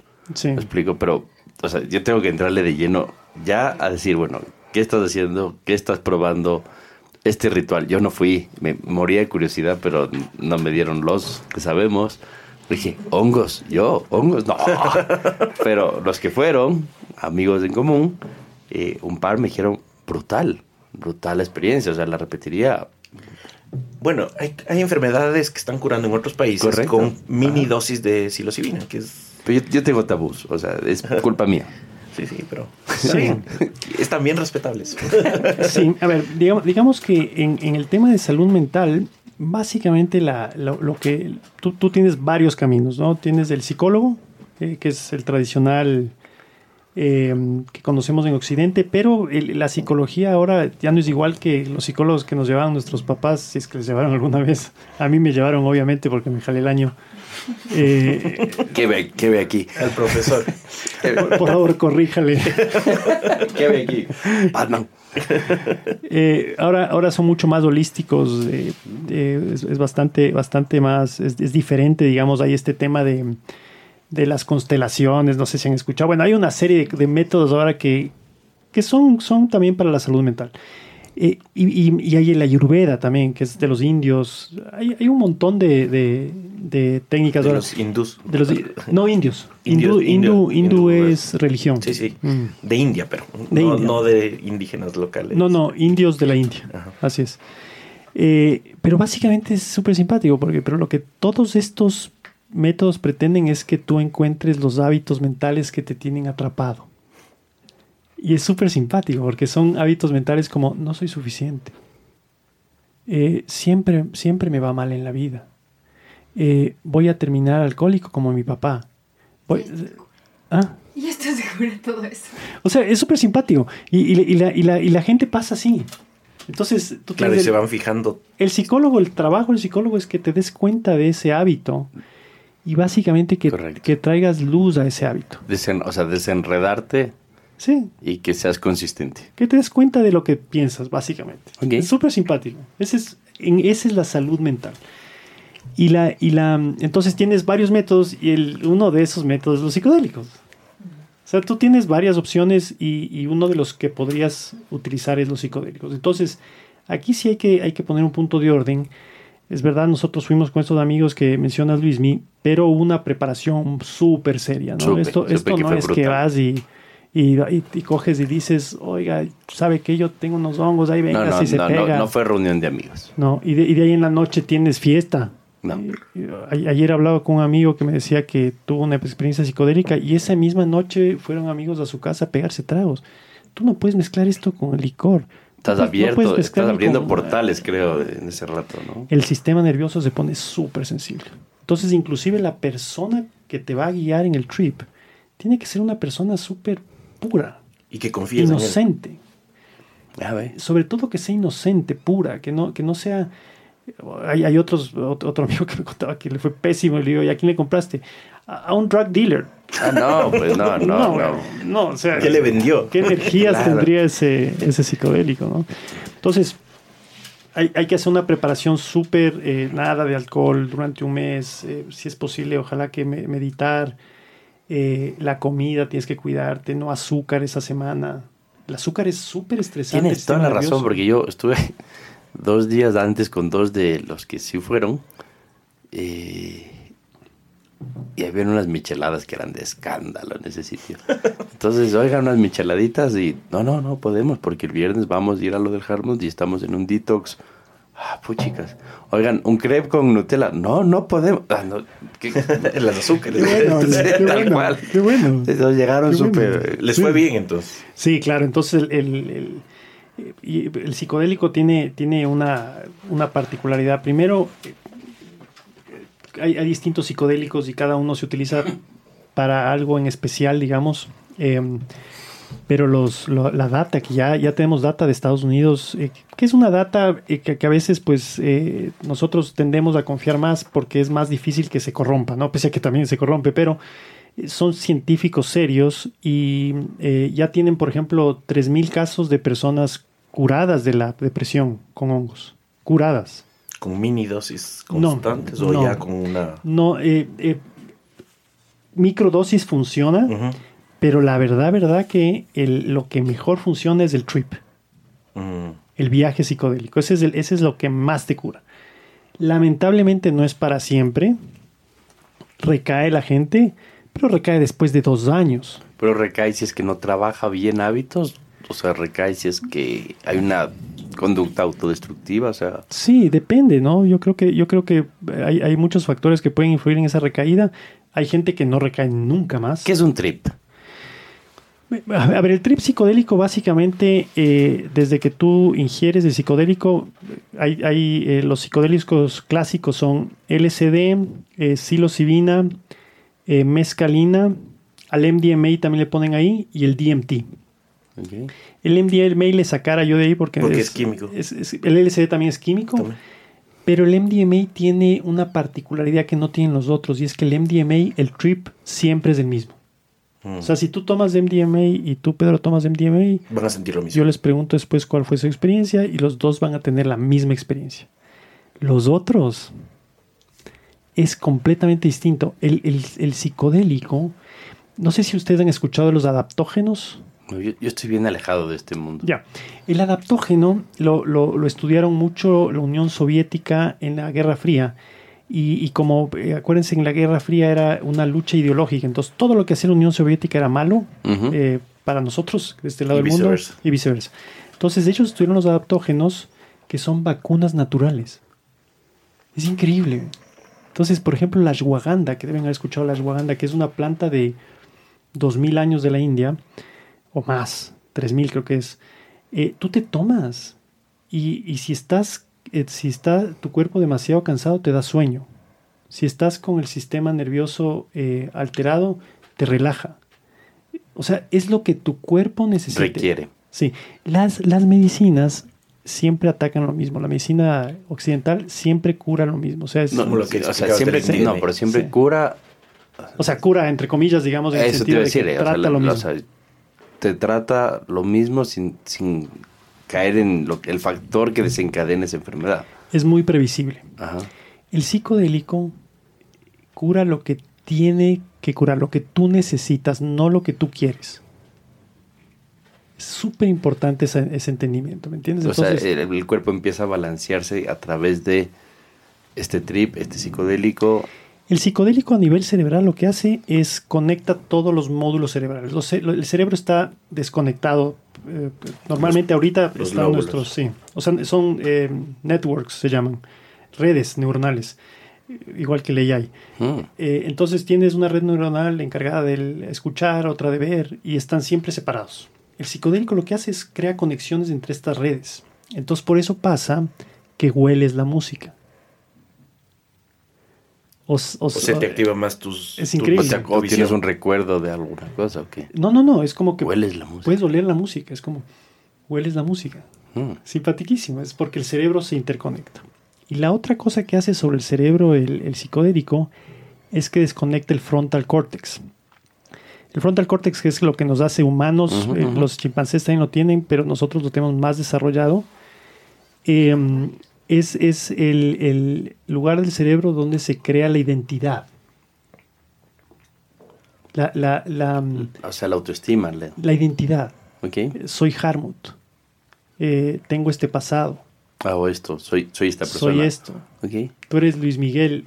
Tú eres Luis Miguel porque existe Harmut. Correcto. Tiene que haber otra persona. Correcto. Y, y el, y, el, y el rato que se desconecta este eh, prefrontal cortex es la que se llama la disolución del ego. Que desaparece tu identidad. Entonces es, es miedoso, muy es terrorífico si te llega a pasar eso. Le consideran un regalo en los psicodélicos. ¿No les pasa a todos? El psicodélico te hace este regalo solo si estás listo. Es, es simpaticísimo. Es- o sea, suena rarísimo, pero Es el lado mágico. Oye, y Entonces, el rato que, que pasa esa, Sí, que, existe esa abstracción del, del prefrontal cortex, el, el cerebro como que comienza a conectarse muchísimo mejor Y parece que esa es la razón por la que se cura, por ejemplo, la, la, eh, depresión, que quizás sea una falta de conectividad dentro del cerebro. Todo esto está es como en que se, estudio se todavía. reconecten donde tiene que conectarse para Sí. la persona que eres en ese rato. Sí. cosa Y por eso en algunas personas funciona y en otras personas funciona de corto plazo o de mediano Sí. plazo. Y el caso del PTSD, ¿no? Que también es buenísimo para el PTSD porque justamente separa esa identidad. No sé si tuviste un evento catastrófico en tu vida, que a veces ni siquiera catastrófico, a veces es un accidente de tránsito nada más, pero te quedas con ese trauma atado a esa identidad de la persona que tuvo miedo de morir en ese instante.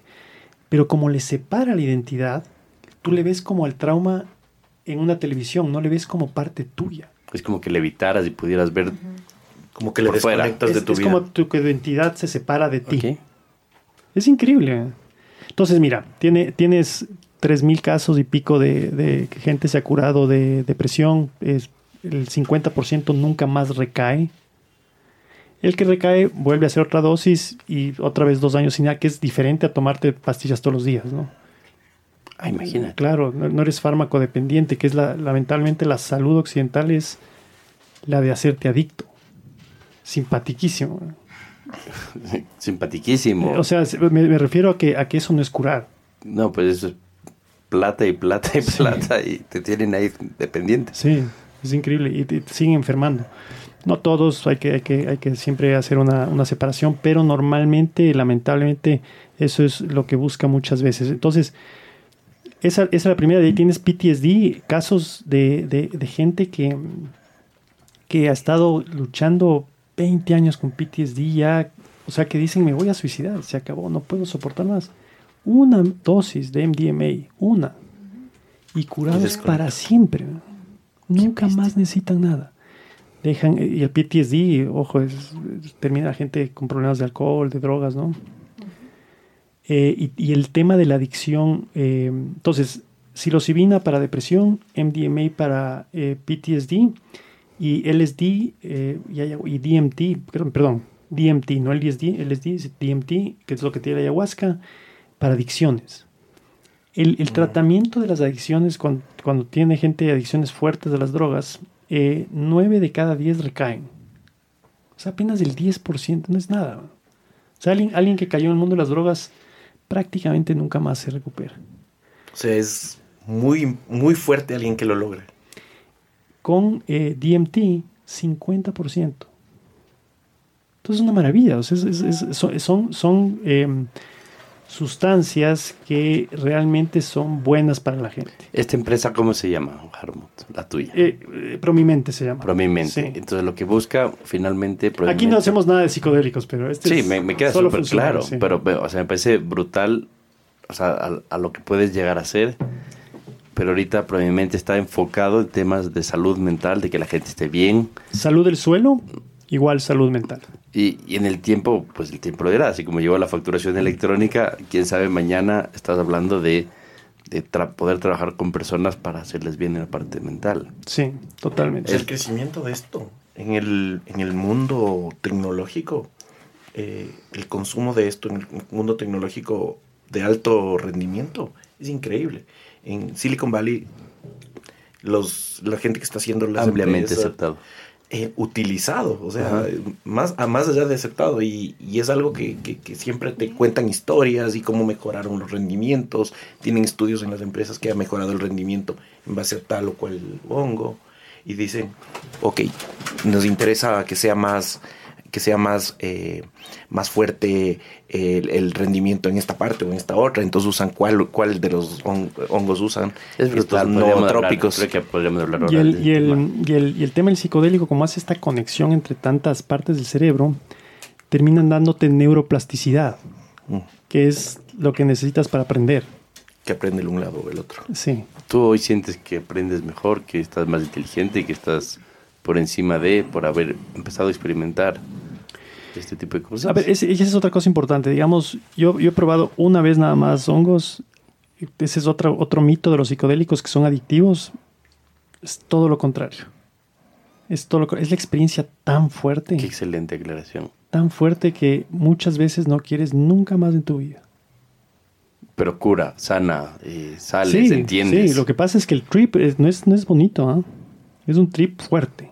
¿Es un Es trip, en, tu vi- fuerte. es un trip en, la, en misma vida de uno o, o te lo- Sí, mira, es mira. un desentendimiento el mío total? Sí, o sea, básicamente, mira, lo que es otra cosa importante. Apenas el 20% del aprendizaje de, un, de una experiencia psicodélica ocurre durante el trip.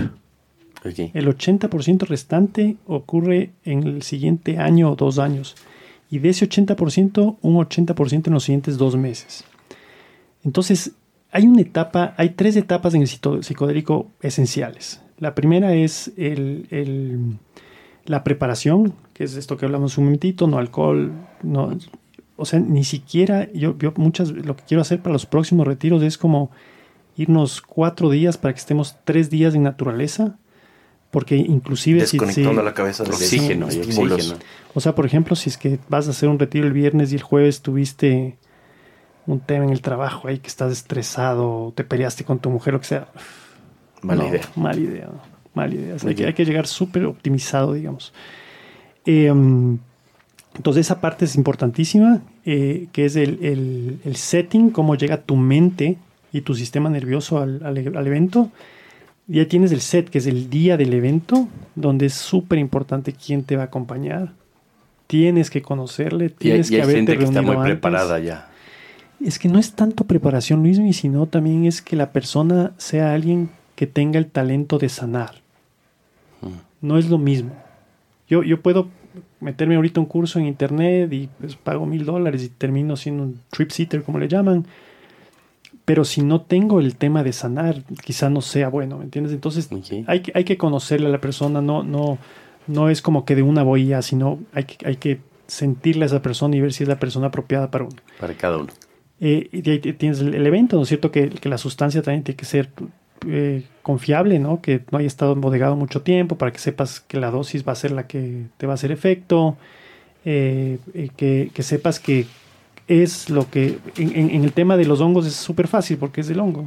No hay forma de falsificar un hongo, entonces te comes el hongo y no, no hay... No es que tienes el miedo que tomaste algo que no era, que no sucede con el MDMA, ¿no? Que puedes tomarte alguna cosa que no, no es MDMA.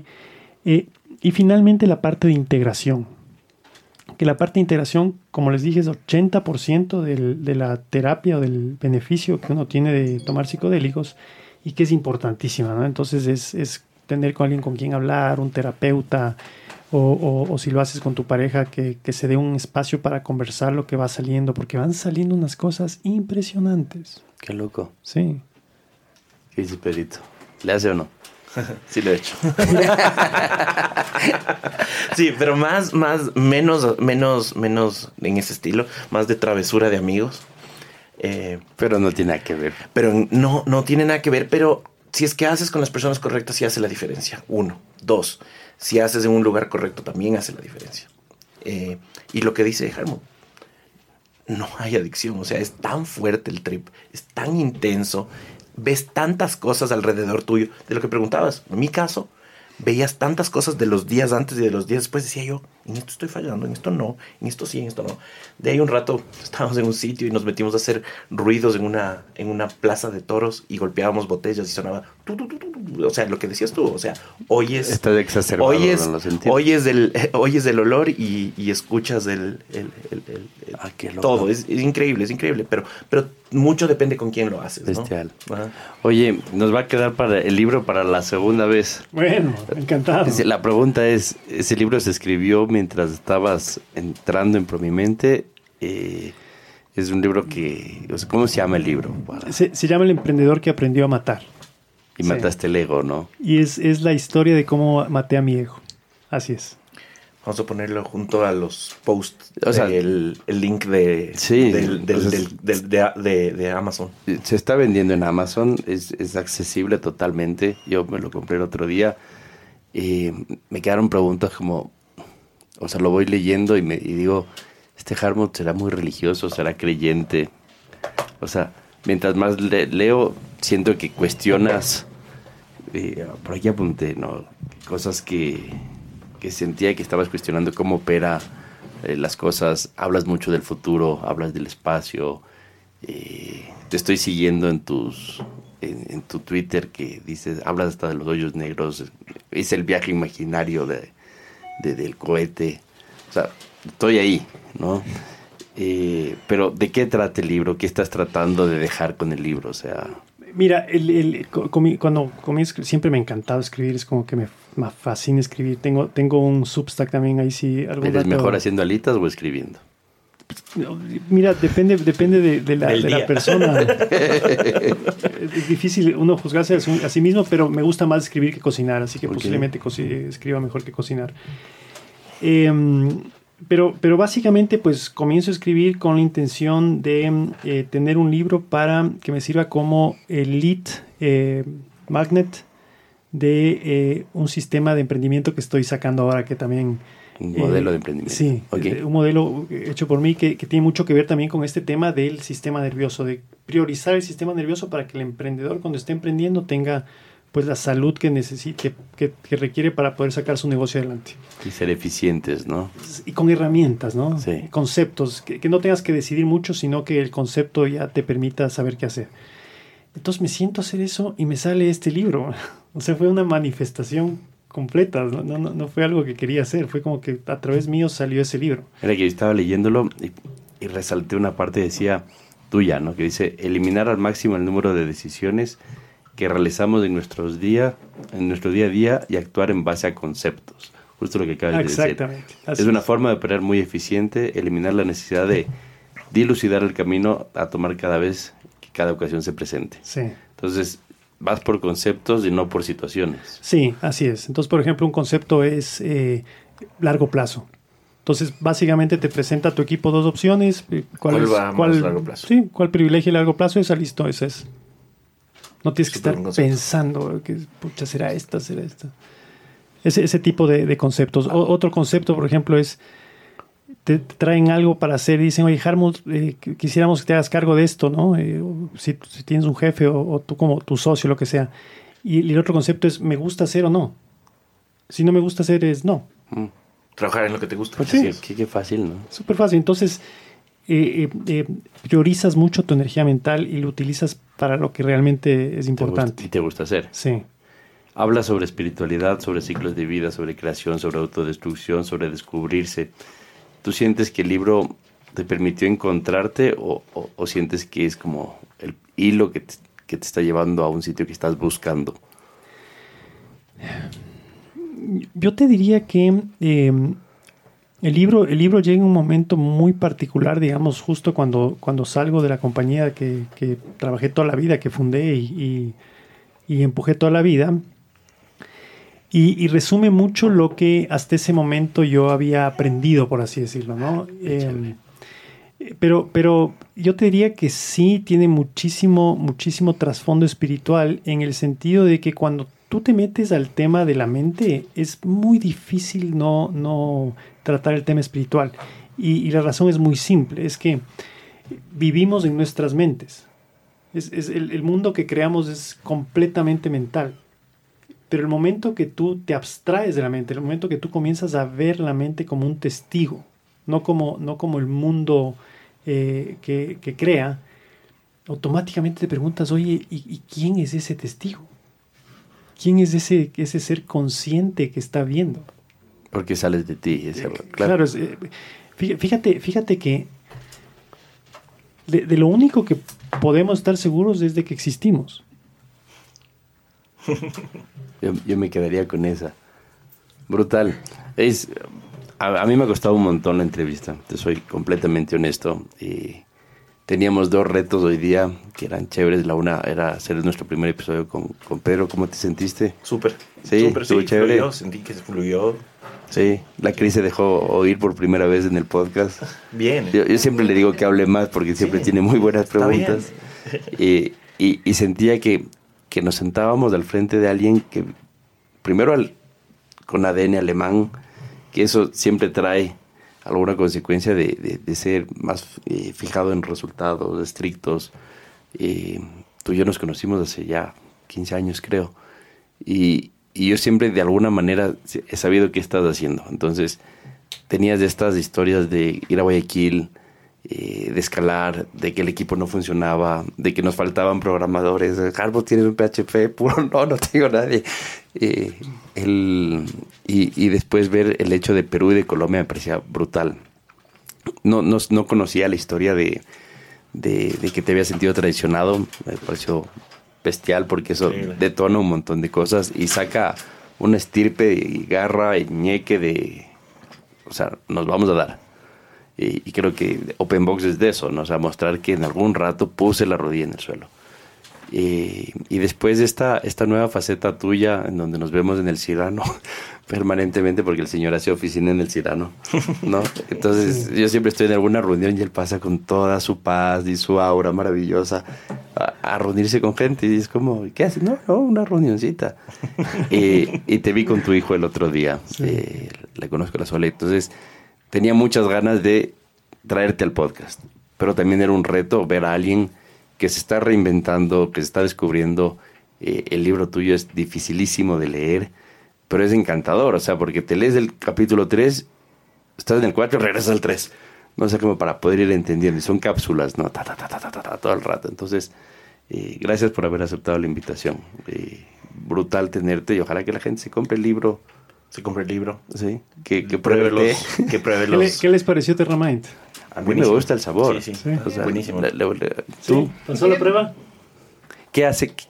Qué, ¿Qué efecto tendría el consumir el, ¿Cómo, ¿Qué le vamos a llamar? No es un té, ¿no es cierto? Eh, o sea, es un, es, un, es un, polvito, pues eh, normalmente lo que, lo que tú tienes que hacer en, en, productos de consumo es meterte ya en el, en el, cómo está posicionada la gente. Entonces, sí, le llamamos un té, le puedes poner, a, con la leche queda mucho mejor, a mí me gusta más con leche, pero okay. con agua también. ¿Todo bien? Sí, o sea, con agua le queda súper rico. ¿Cuál es el efecto de 3, 4 semanas tomando? Mira, el, el Lion's Mane y todos estos, todos estos estudios son... Eh, lo, lo, que, lo que te pide la FDA o la, o la ciencia en general, lo que, lo que se preocupa es de, que, de probar que no hay un efecto placebo. Es, o sea, todos los estudios básicamente lo que intentan es demostrar que no hay placebo, ¿no? Que, Ni que no hay adicción. Sí. En, en el caso FDA. En, en, en, el caso FDA, así es. Entonces, básicamente, pues el, el Lion's Mane eh, genera tejido cerebral. O sea, hacen fotos del cerebro de personas que toman placebo y personas que toman Lion's Mane y la de Lion's Mane tiene crecimiento de tejido cerebral, de dendritas principalmente, que las dendritas son las que donde se guarda información y sirve para comunicarse entre neuronas. Entonces, básicamente, en la experiencia de tomar, pues a mí me pasa que me acuerdo los nombres. Eh, estás más activo mentalmente. Es Acordarse que, los nombres es un montón. Es más sí. accurate. Sí. Súper preciso. Estás como, sí, tienes una sensación de claridad. Estás como claro, estás en tu día como con tu mente más nítida. Esa es la palabra. El Turkey Tail, por ejemplo, que también me encanta a mí, es uno que es buenísimo para el sistema inmunológico y ese, o sea, básicamente te dejas de enfermar. Es, a mí me pasó. O sea, yo llevo una vida sana, obviamente, eh, pero eh, yo te diría que el sistema...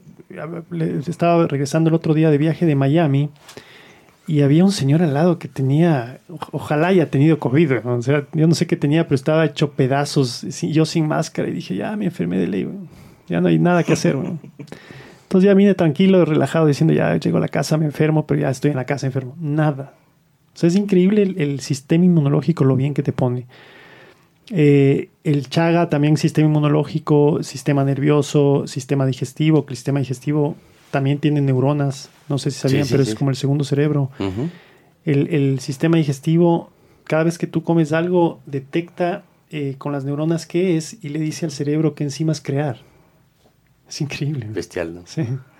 Entonces, bueno, digamos, son los beneficios principales que he notado Entonces, yo. ¿Estás en etapa de pruebas o la gente puede comprarlo? No, este, este ya está a la venta. Eh, lo vamos a vender también en El Gallo con, con, la, con nuestra amiga en común, la Cami. Uh -huh, el Gallo en Cumbayá. Eh, sí, sí. Eh, vamos a comenzar ahí, digamos, en retail, eh, que es nuestra primera prueba B2B. Pues, okay. como hay cercanía con la Cami, estamos haciendo ese, ese ejercicio con ellos. y tenemos en Terra-Mind, Mind, mente en inglés, M-I-N-D. .com pueden comprarlo a través de, de la página. De ahí lo ponemos en los. Sí, lo ponemos en la página. Sí. Les damos la bienvenida a Detrás del micrófono. Conducido por nuestra jefa de producción, la perspicaz Cristina Garcés. Este es el espacio donde revelamos los secretos mejor guardados y respondemos esas preguntas que todos se mueren por hacer. Prepárense para un knockout de verdades. Gracias a, a Harmen por estar aquí y quería preguntarte 10.500 cosas y justo te estaba preguntando más o menos cuánto tiempo dura el trip y cómo te sientes. ¿Te sientes volado? ¿Te, te acuerdas de las cosas? ¿Cómo funciona eso? Eh, claro que sí. A ver, digamos que depende mucho del psicodélico, la duración del trip eh, y de la dosis. So- son dos cosas súper importantes, pues si la dosis es gigantesca, pues el trip puede durar días. Eh, en dosis convencionales, digamos, vamos a hablar de dosis eh, que están probadas como que ya tienen un resultado terapeuta. En el caso de los hongos va a estar entre 2.5 gramos y 3.5 gramos. El trip te va a durar de 4 a 6 horas, ¿no? Más cercano a 4 si consumes 2.5 gramos, más cercano a 6 si consumes 3.5 gramos. En el caso del LSD es microdosis lo que te tomas eh, eh, y te va a durar 8 horas. Eh, la ayahuasca puede durar 12 horas. San Pedro también 12 horas. MDMA, igual que la psilocibina, alrededor de 4 a 5 horas, eh, más o menos, ¿no? Ahora, ¿cuál es la, la sensación? Digamos, em, existe siempre con el psicodélico una, una cosa que, que- que pasa mucho y que es interesante verlo como una analogía de cómo, es nuestra vida también.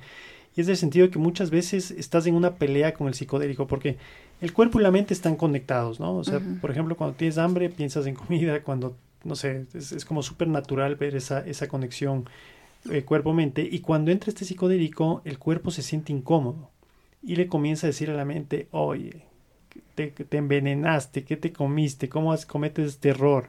Esa es la primera etapa del psicodélico, que es como una lucha. Y físicamente te sientes mal.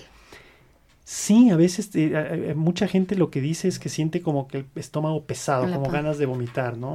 Em, para, para completar la primera pregunta, el, el- entonces esa es la primera etapa y de ahí tienes que dejarte ir, ¿no es cierto? Y cuando te dejas ir, pues ya comienza en realidad la experiencia psicodélica. No es bueno luchar, digamos, de hecho, cuando te quedas luchando contra las sensaciones, es que eh, termina siendo un mal trip, que también hay esa posibilidad que sea un mal trip y es una pesadilla.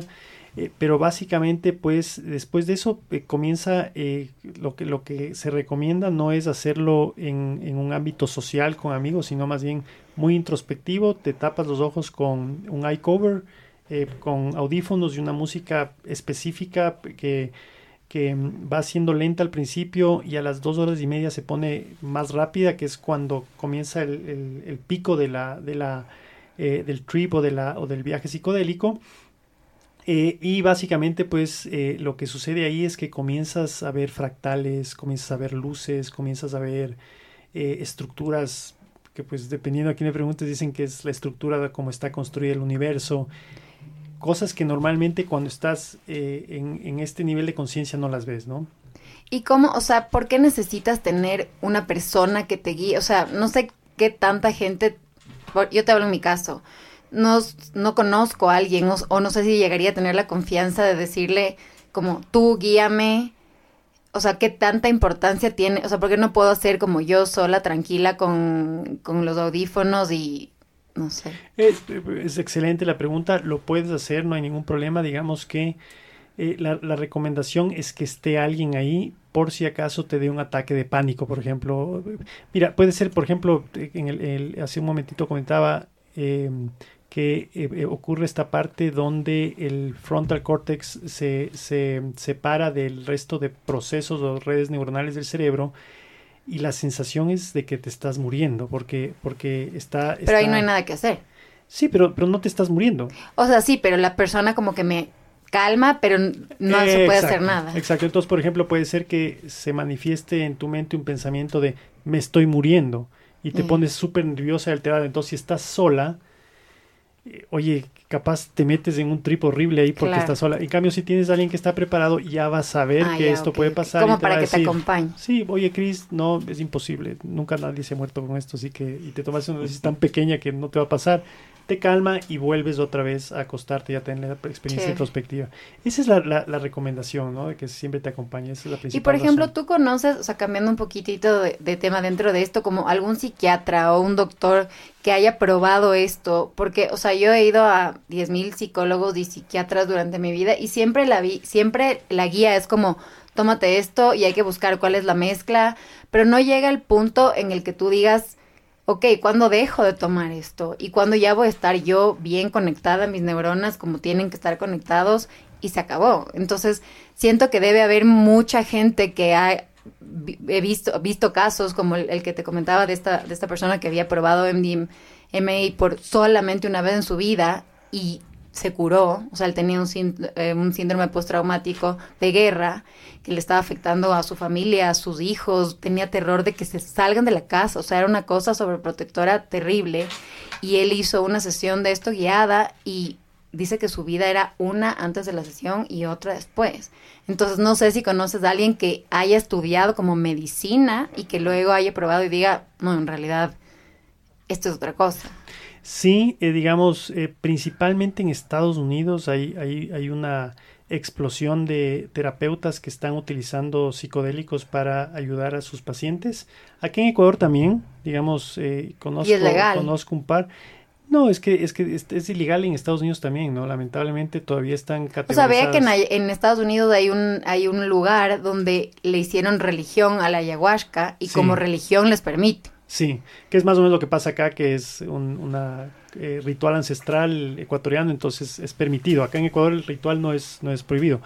Pero eh, digamos que no es que puedes, la, gente que hace esto no lo puede publicitar porque finalmente está, es lamentablemente categorizado como una droga, ¿no? Mm, Pero sí lo hacen, sí, ya. Sí, sí, sí, igual lo hacen. Qué chévere, qué chévere, qué chévere. Muchas gracias, Germán. Con mucho gusto. Oye, no me puedo ir sin preguntarte para ti, ¿qué, qué es el ego? Eh, es una idea. El ego es una idea. Eh, la, mejor forma de verlo es eh, cuando, cuando mm, si, si, tú te pones a pensar en quién eres, te dicen quién eres, ¿no? Y, fíjate cómo tu mente comienza a describir un personaje. voy a hablar de mí, emprendedor, papá, eh, vendió su empresa, está emprendiendo nuevamente, ingeniero industrial, pero son todas etiquetas que, generan una, un concepto o una idea de lo que eres. Eso es el ego, es una idea. Nada está en el libro, ¿no? Sí. Está buenísimo. Pete, ¿cerramos? Cerramos. Buenísimo.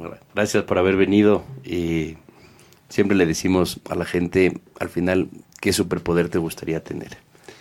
¿Qué superpoder me gustaría tener? Eh, yo te diría que me encantaría eh, estar siempre en, em, en un estado de aceptación de todo lo que sea, ¿no? Digamos que a, veces, a veces pues oyes las noticias, el tema de la violencia, el tema de las guerras y a mí me afecta un montón. Entonces como que quisiera estar como siempre en un estado de aceptación, ¿no? Decir, bueno, es lo que es y ya.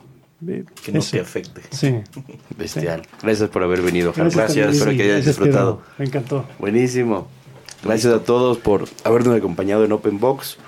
Y el capítulo de Harmut sale muy muy pronto, entonces nos vemos en el siguiente capítulo. Sí, y ahí encontrarán todos los links y información que les hemos ido conversando. Que una cantidad de links. Exactamente. Gracias a todos. Gracias. OpenBox llega gracias al auspicio de Walker Brand, primera consultora digital con 13 años de experiencia. Si quieres construir estrategias y acciones tácticas a tus metas y modelos de negocio, llama a Walker Brand. Tuautoencasa.com. Compra tu auto 0 kilómetros en línea, con la mejor oferta sin salir de casa. Experimental. Una célula enfocada a la innovación y medios digitales. Entrepreneurs Organization, una red global conformada por fundadores y constructores de empresas que ayuda a alcanzar el máximo potencial en los negocios y en la vida personal.